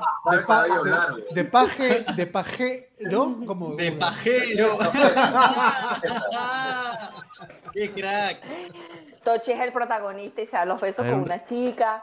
O sea, ratito, todo es un tema. era un hombre. tema, tienen que verlo. No era yo. Cuando no era hombre, correcto. Y también, también estaba tu rico CD Pinco. Básicos de básicos. De Y ya- ya 700 la, gente, la gente ya era descarada, pues ya tú comprabas esto de acá. Se mira pero no se copia. Sonido láser. ¿Qué es el sonido láser? Por favor, alguien podía explicarme eso. Nunca lo entendí. Era una vaina que le ponían para darle más caché a, tu- a su venta de ellos, pero no tenía nada que ver de láser. Era una copia barata y solamente si se rayaba ya era, ya no. no la verdad que es que lamentablemente era- deberíamos de repente hacer un, un tema así en, en- en algún futuro podcast sobre la piratería, pues, ¿no? O sea, Cristian, ¿qué Eh, está haciendo? Está en ácido. Que en realidad fue, que en realidad No. fue la producción musical peruana, ¿no? El láser, Así pues, es. el láser. Así es, bueno, la, la, la, yo creo que la conclusión, la conclusión del, del- de la vuelta al vinilo no es que sea tanto, tanta la, la fidelidad o la o, la, o, o- o el mejoramiento o del sonido en un vinilo. No lo es. Siempre tiene que ver el, el- el- el- equipo con que lo toques, la grabación con la que hayan Ajá. hecho, la producción musical. ¿no? No, y, las, y las pequeñas eh, diferencias no son muy perceptibles al oído humano, ¿no? Entonces no es necesariamente eso. Yo creo que eh, como, con- como, como eh, yo creo que la gente quiere volver a lo que es el, el- ritual musical. Quiere La nostalgia. quiere volver a, a- a- a tener el arte en las manos.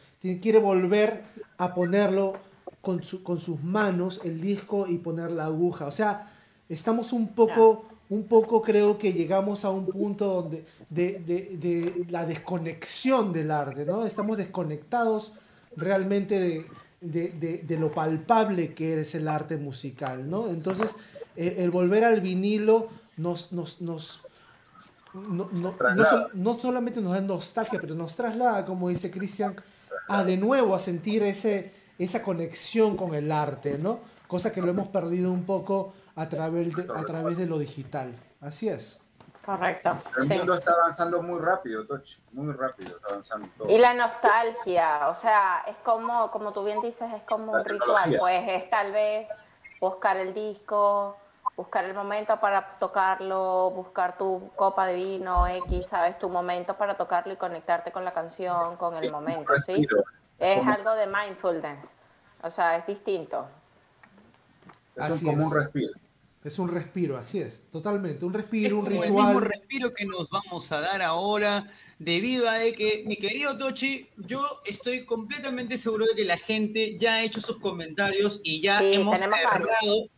Hemos Ya. cerrado el sorteo. Ya tengo Sí. los papelitos acá, tengo a la gente acá, tengo los papelitos, así Ya. de que en este preciso momento nos tenemos que ir a canción, Tochi, porque si no, Movistar nos corta todo, como siempre. De acuerdo. Entonces, Kichi, tú mismo eres. Kichi. Mi, querido Er- Kichi.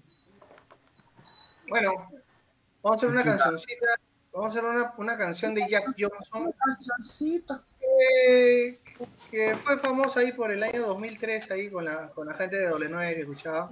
Se llama Flick. A ver qué tal sale. pero te voy a presentar. Y en, en doble nueve presentamos a Kichi Band con la canción Flake. Salud. Sale.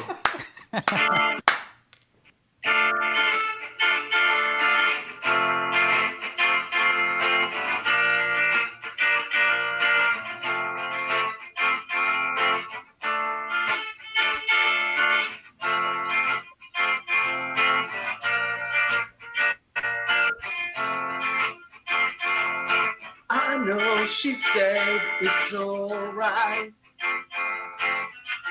You can make it up next time.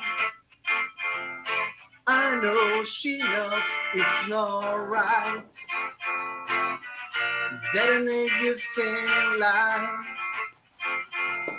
Maybe she thinks I know something. Maybe, maybe she thinks it's fine. Maybe she knows something I don't. I'm so, I'm so tired. So tired of trying. Seems to me that maybe pretty much always means no. So don't tell me you might just let it go.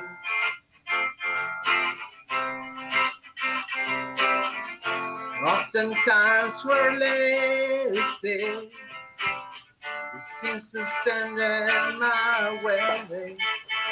Cause no one, no, not, no one likes to be let down. I know she knows the sunrise. No longer sleep with the sleeping eyes and I know that when she said she's gonna try, well, it might not work because some other ties I know she usually some other ties I want you to break I no, I want you to break out. Maybe she coming to untie about this until then, well, I want a life to seems to be that maybe it pretty much always means no. So don't tell me you might just let it go.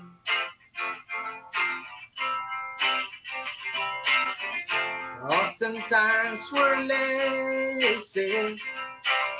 It seems to stand in my way. There's no one, no, not, no one has to be let down. It seems to me that maybe it very much always means no. So don't tell me might just let it go.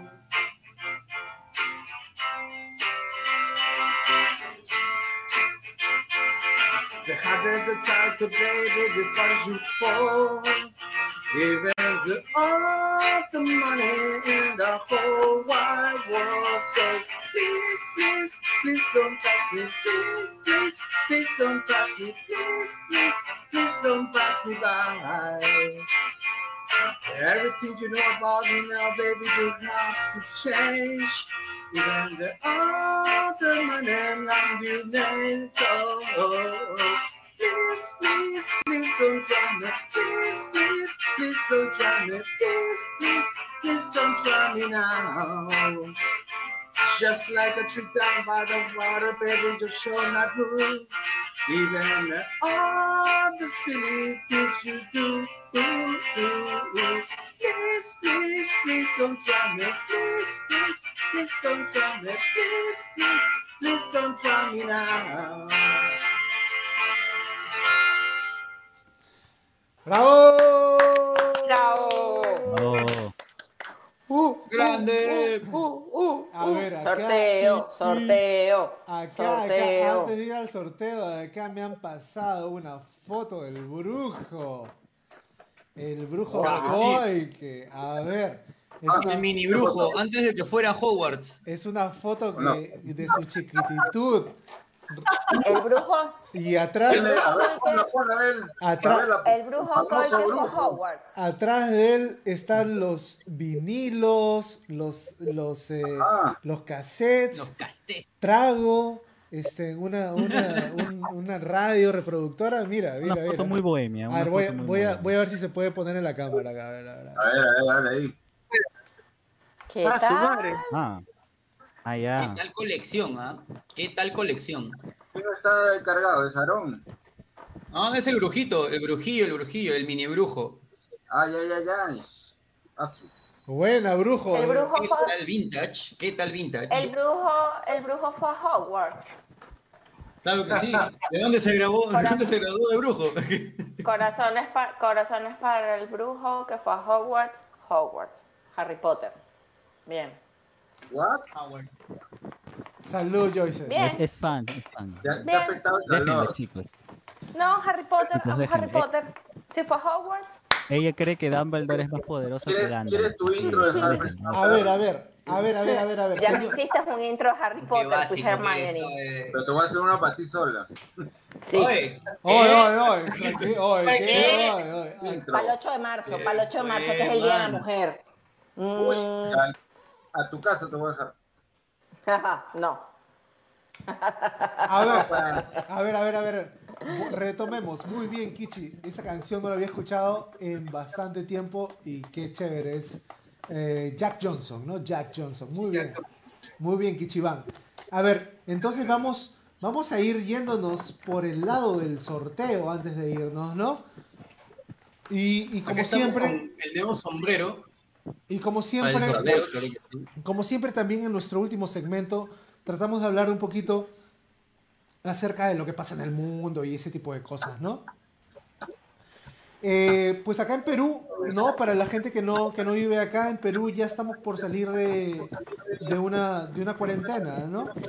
Eh, el, el toque de queda va, se extiende hasta las 9, o sea, se, se reduce hasta las 9 de la noche.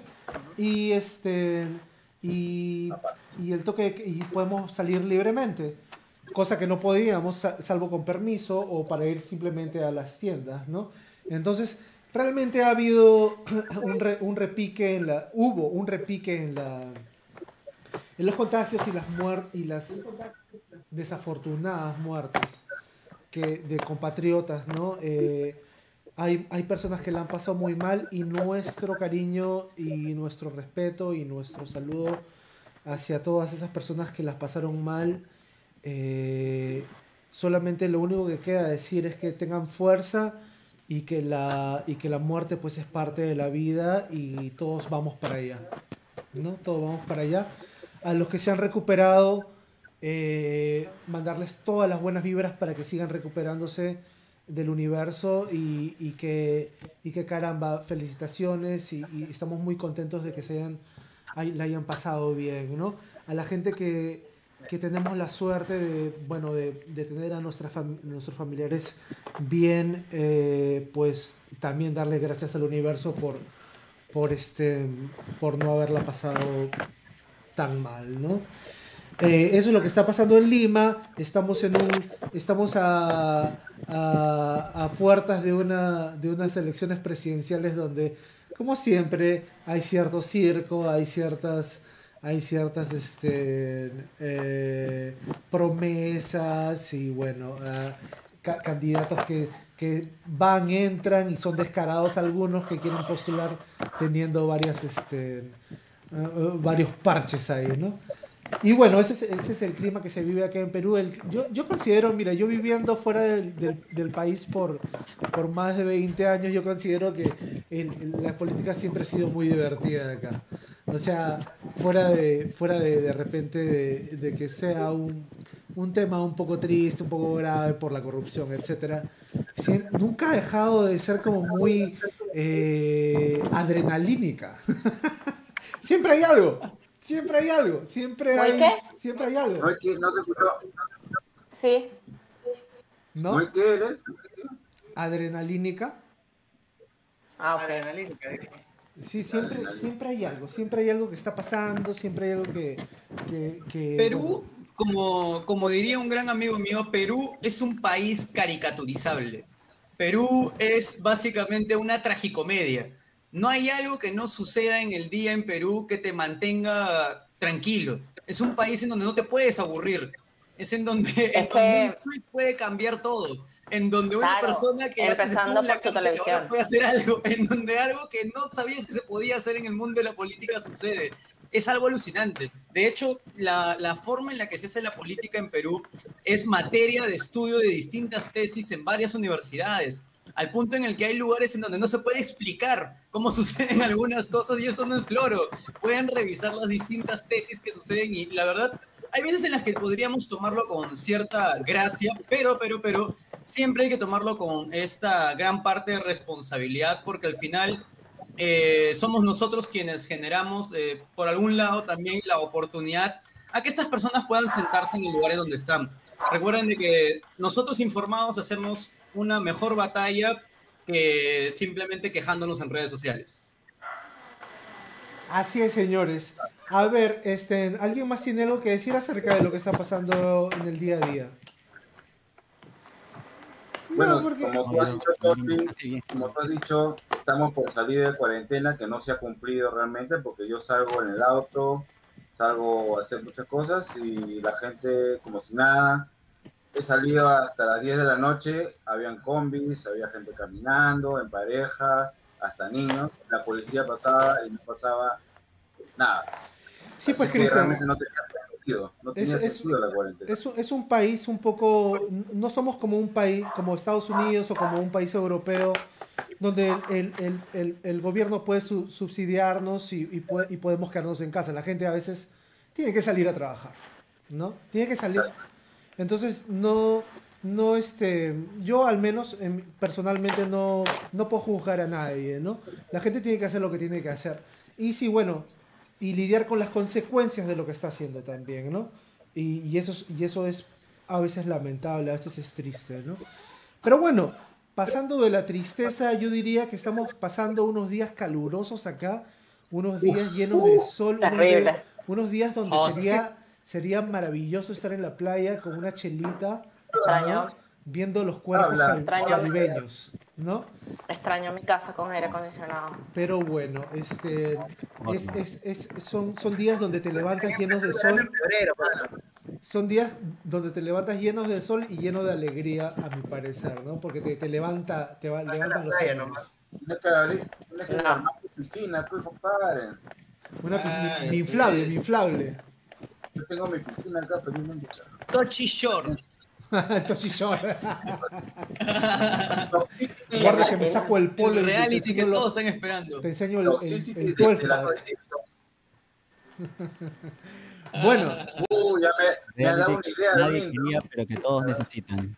Me ha dado sorteo, una sorteo. Sorteo. Sorteo. Arriba, porque ya está cerrado. A ver, vamos a ver. Dale, dale. Mi querido Barjona del Cerro San Cosme está encargado ahí.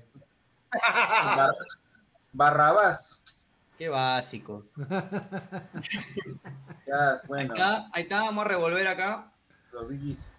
¿Qué hace hacer magia? Los biggies. Va a sacar un conejo de ahí. ¿Qué vas a sacar ahí? Oh, ¿qué te metes con mi causa el hincha israelita, güey? Me fui al mundial, papi. ¿Y aquí está? Ese, ese era... Acá estamos. Acá Hermano, estamos. nada. para Ganó todos. You Lazy. Ganó Total. You Lazy. Ay, gané yo. Sí. ¿Qué dice? ¿Qué dice? ¿Qué dice? Será. Miren, escuchen, El que quiera Dos, ganar, dos noches seguidas, ¿cuántos Ajá. programas seguidos que, que yo hice la que yo la, clave que yo la completa? vaticino, que yo la vaticino, ¿están viendo? ¿Quieren ganar? Me mandan un mensajito que yo aquí en, en mi cerebro programo ese ganador. Ahí está. Los nuevos tienen suerte, de hecho. Se llama- Los nuevos tienen suerte. Ajá. Sí, los nuevos- muchos casos de los poder de la Le di suerte la semana pasada a Vicky, ahora le di suerte a Yulacy. Yulacy, por favor, escríbenos un mensaje directo, un DM o un Messenger por cualquier cosa. Nos colocas allí tu dirección y te vamos a hacer llegar tu vino esta semana. Felicitaciones, Lacey, felicitaciones. La primera, la primera vez que se conecta a Toxicity y la primera ganadora. Suer- Suerte de Ah, principiante. Así somos de regalones. Así somos de regalones. Así somos de regalones y así estamos creciendo en Toxicity. Eh, Yulacy se llama, ¿no? Claro que sí. Sí. Yulesi, Yoli. Yulacy, este, pues bienvenida, felicitaciones. Espero que pases la voz, corras la voz, porque es la única manera de que este programa pueda seguir adelante y podamos seguir eh, este, difundiendo, pues, no sé, o sea, humor, música, un poco de anécdotas, un poco de, de historia musical. Ahora nos toca la despedida, eh, porque nos hemos pasado de la hora, creo yo. Eh, estamos, Sí, ya, ya pasamos nos el- hemos el- pasado. la línea. Sí, sí, nos hemos Nos pasado. hemos pasado la línea de las dos horas. Eh, entonces, vamos a cerrar eh, con un temón de mi compadre este, Alonso. Alonso se ha preparado un gran tema eh, de Metallica, el cual vamos, con el cual vamos a despedirnos. Dale, Alonso. para que salga bien. Ah, obvio, obvio, obvio. Claro, ese es un truquito. No, Claro. ¿Cómo se llama el tema, Alonso? Ah, el tema se llama Nothing Else Matters. Bien ahí. Y ahora en radio, Tahuantinsuyo. Va a cantar Alonsuyo. A ver, dejémoslo cantar, muteémonos.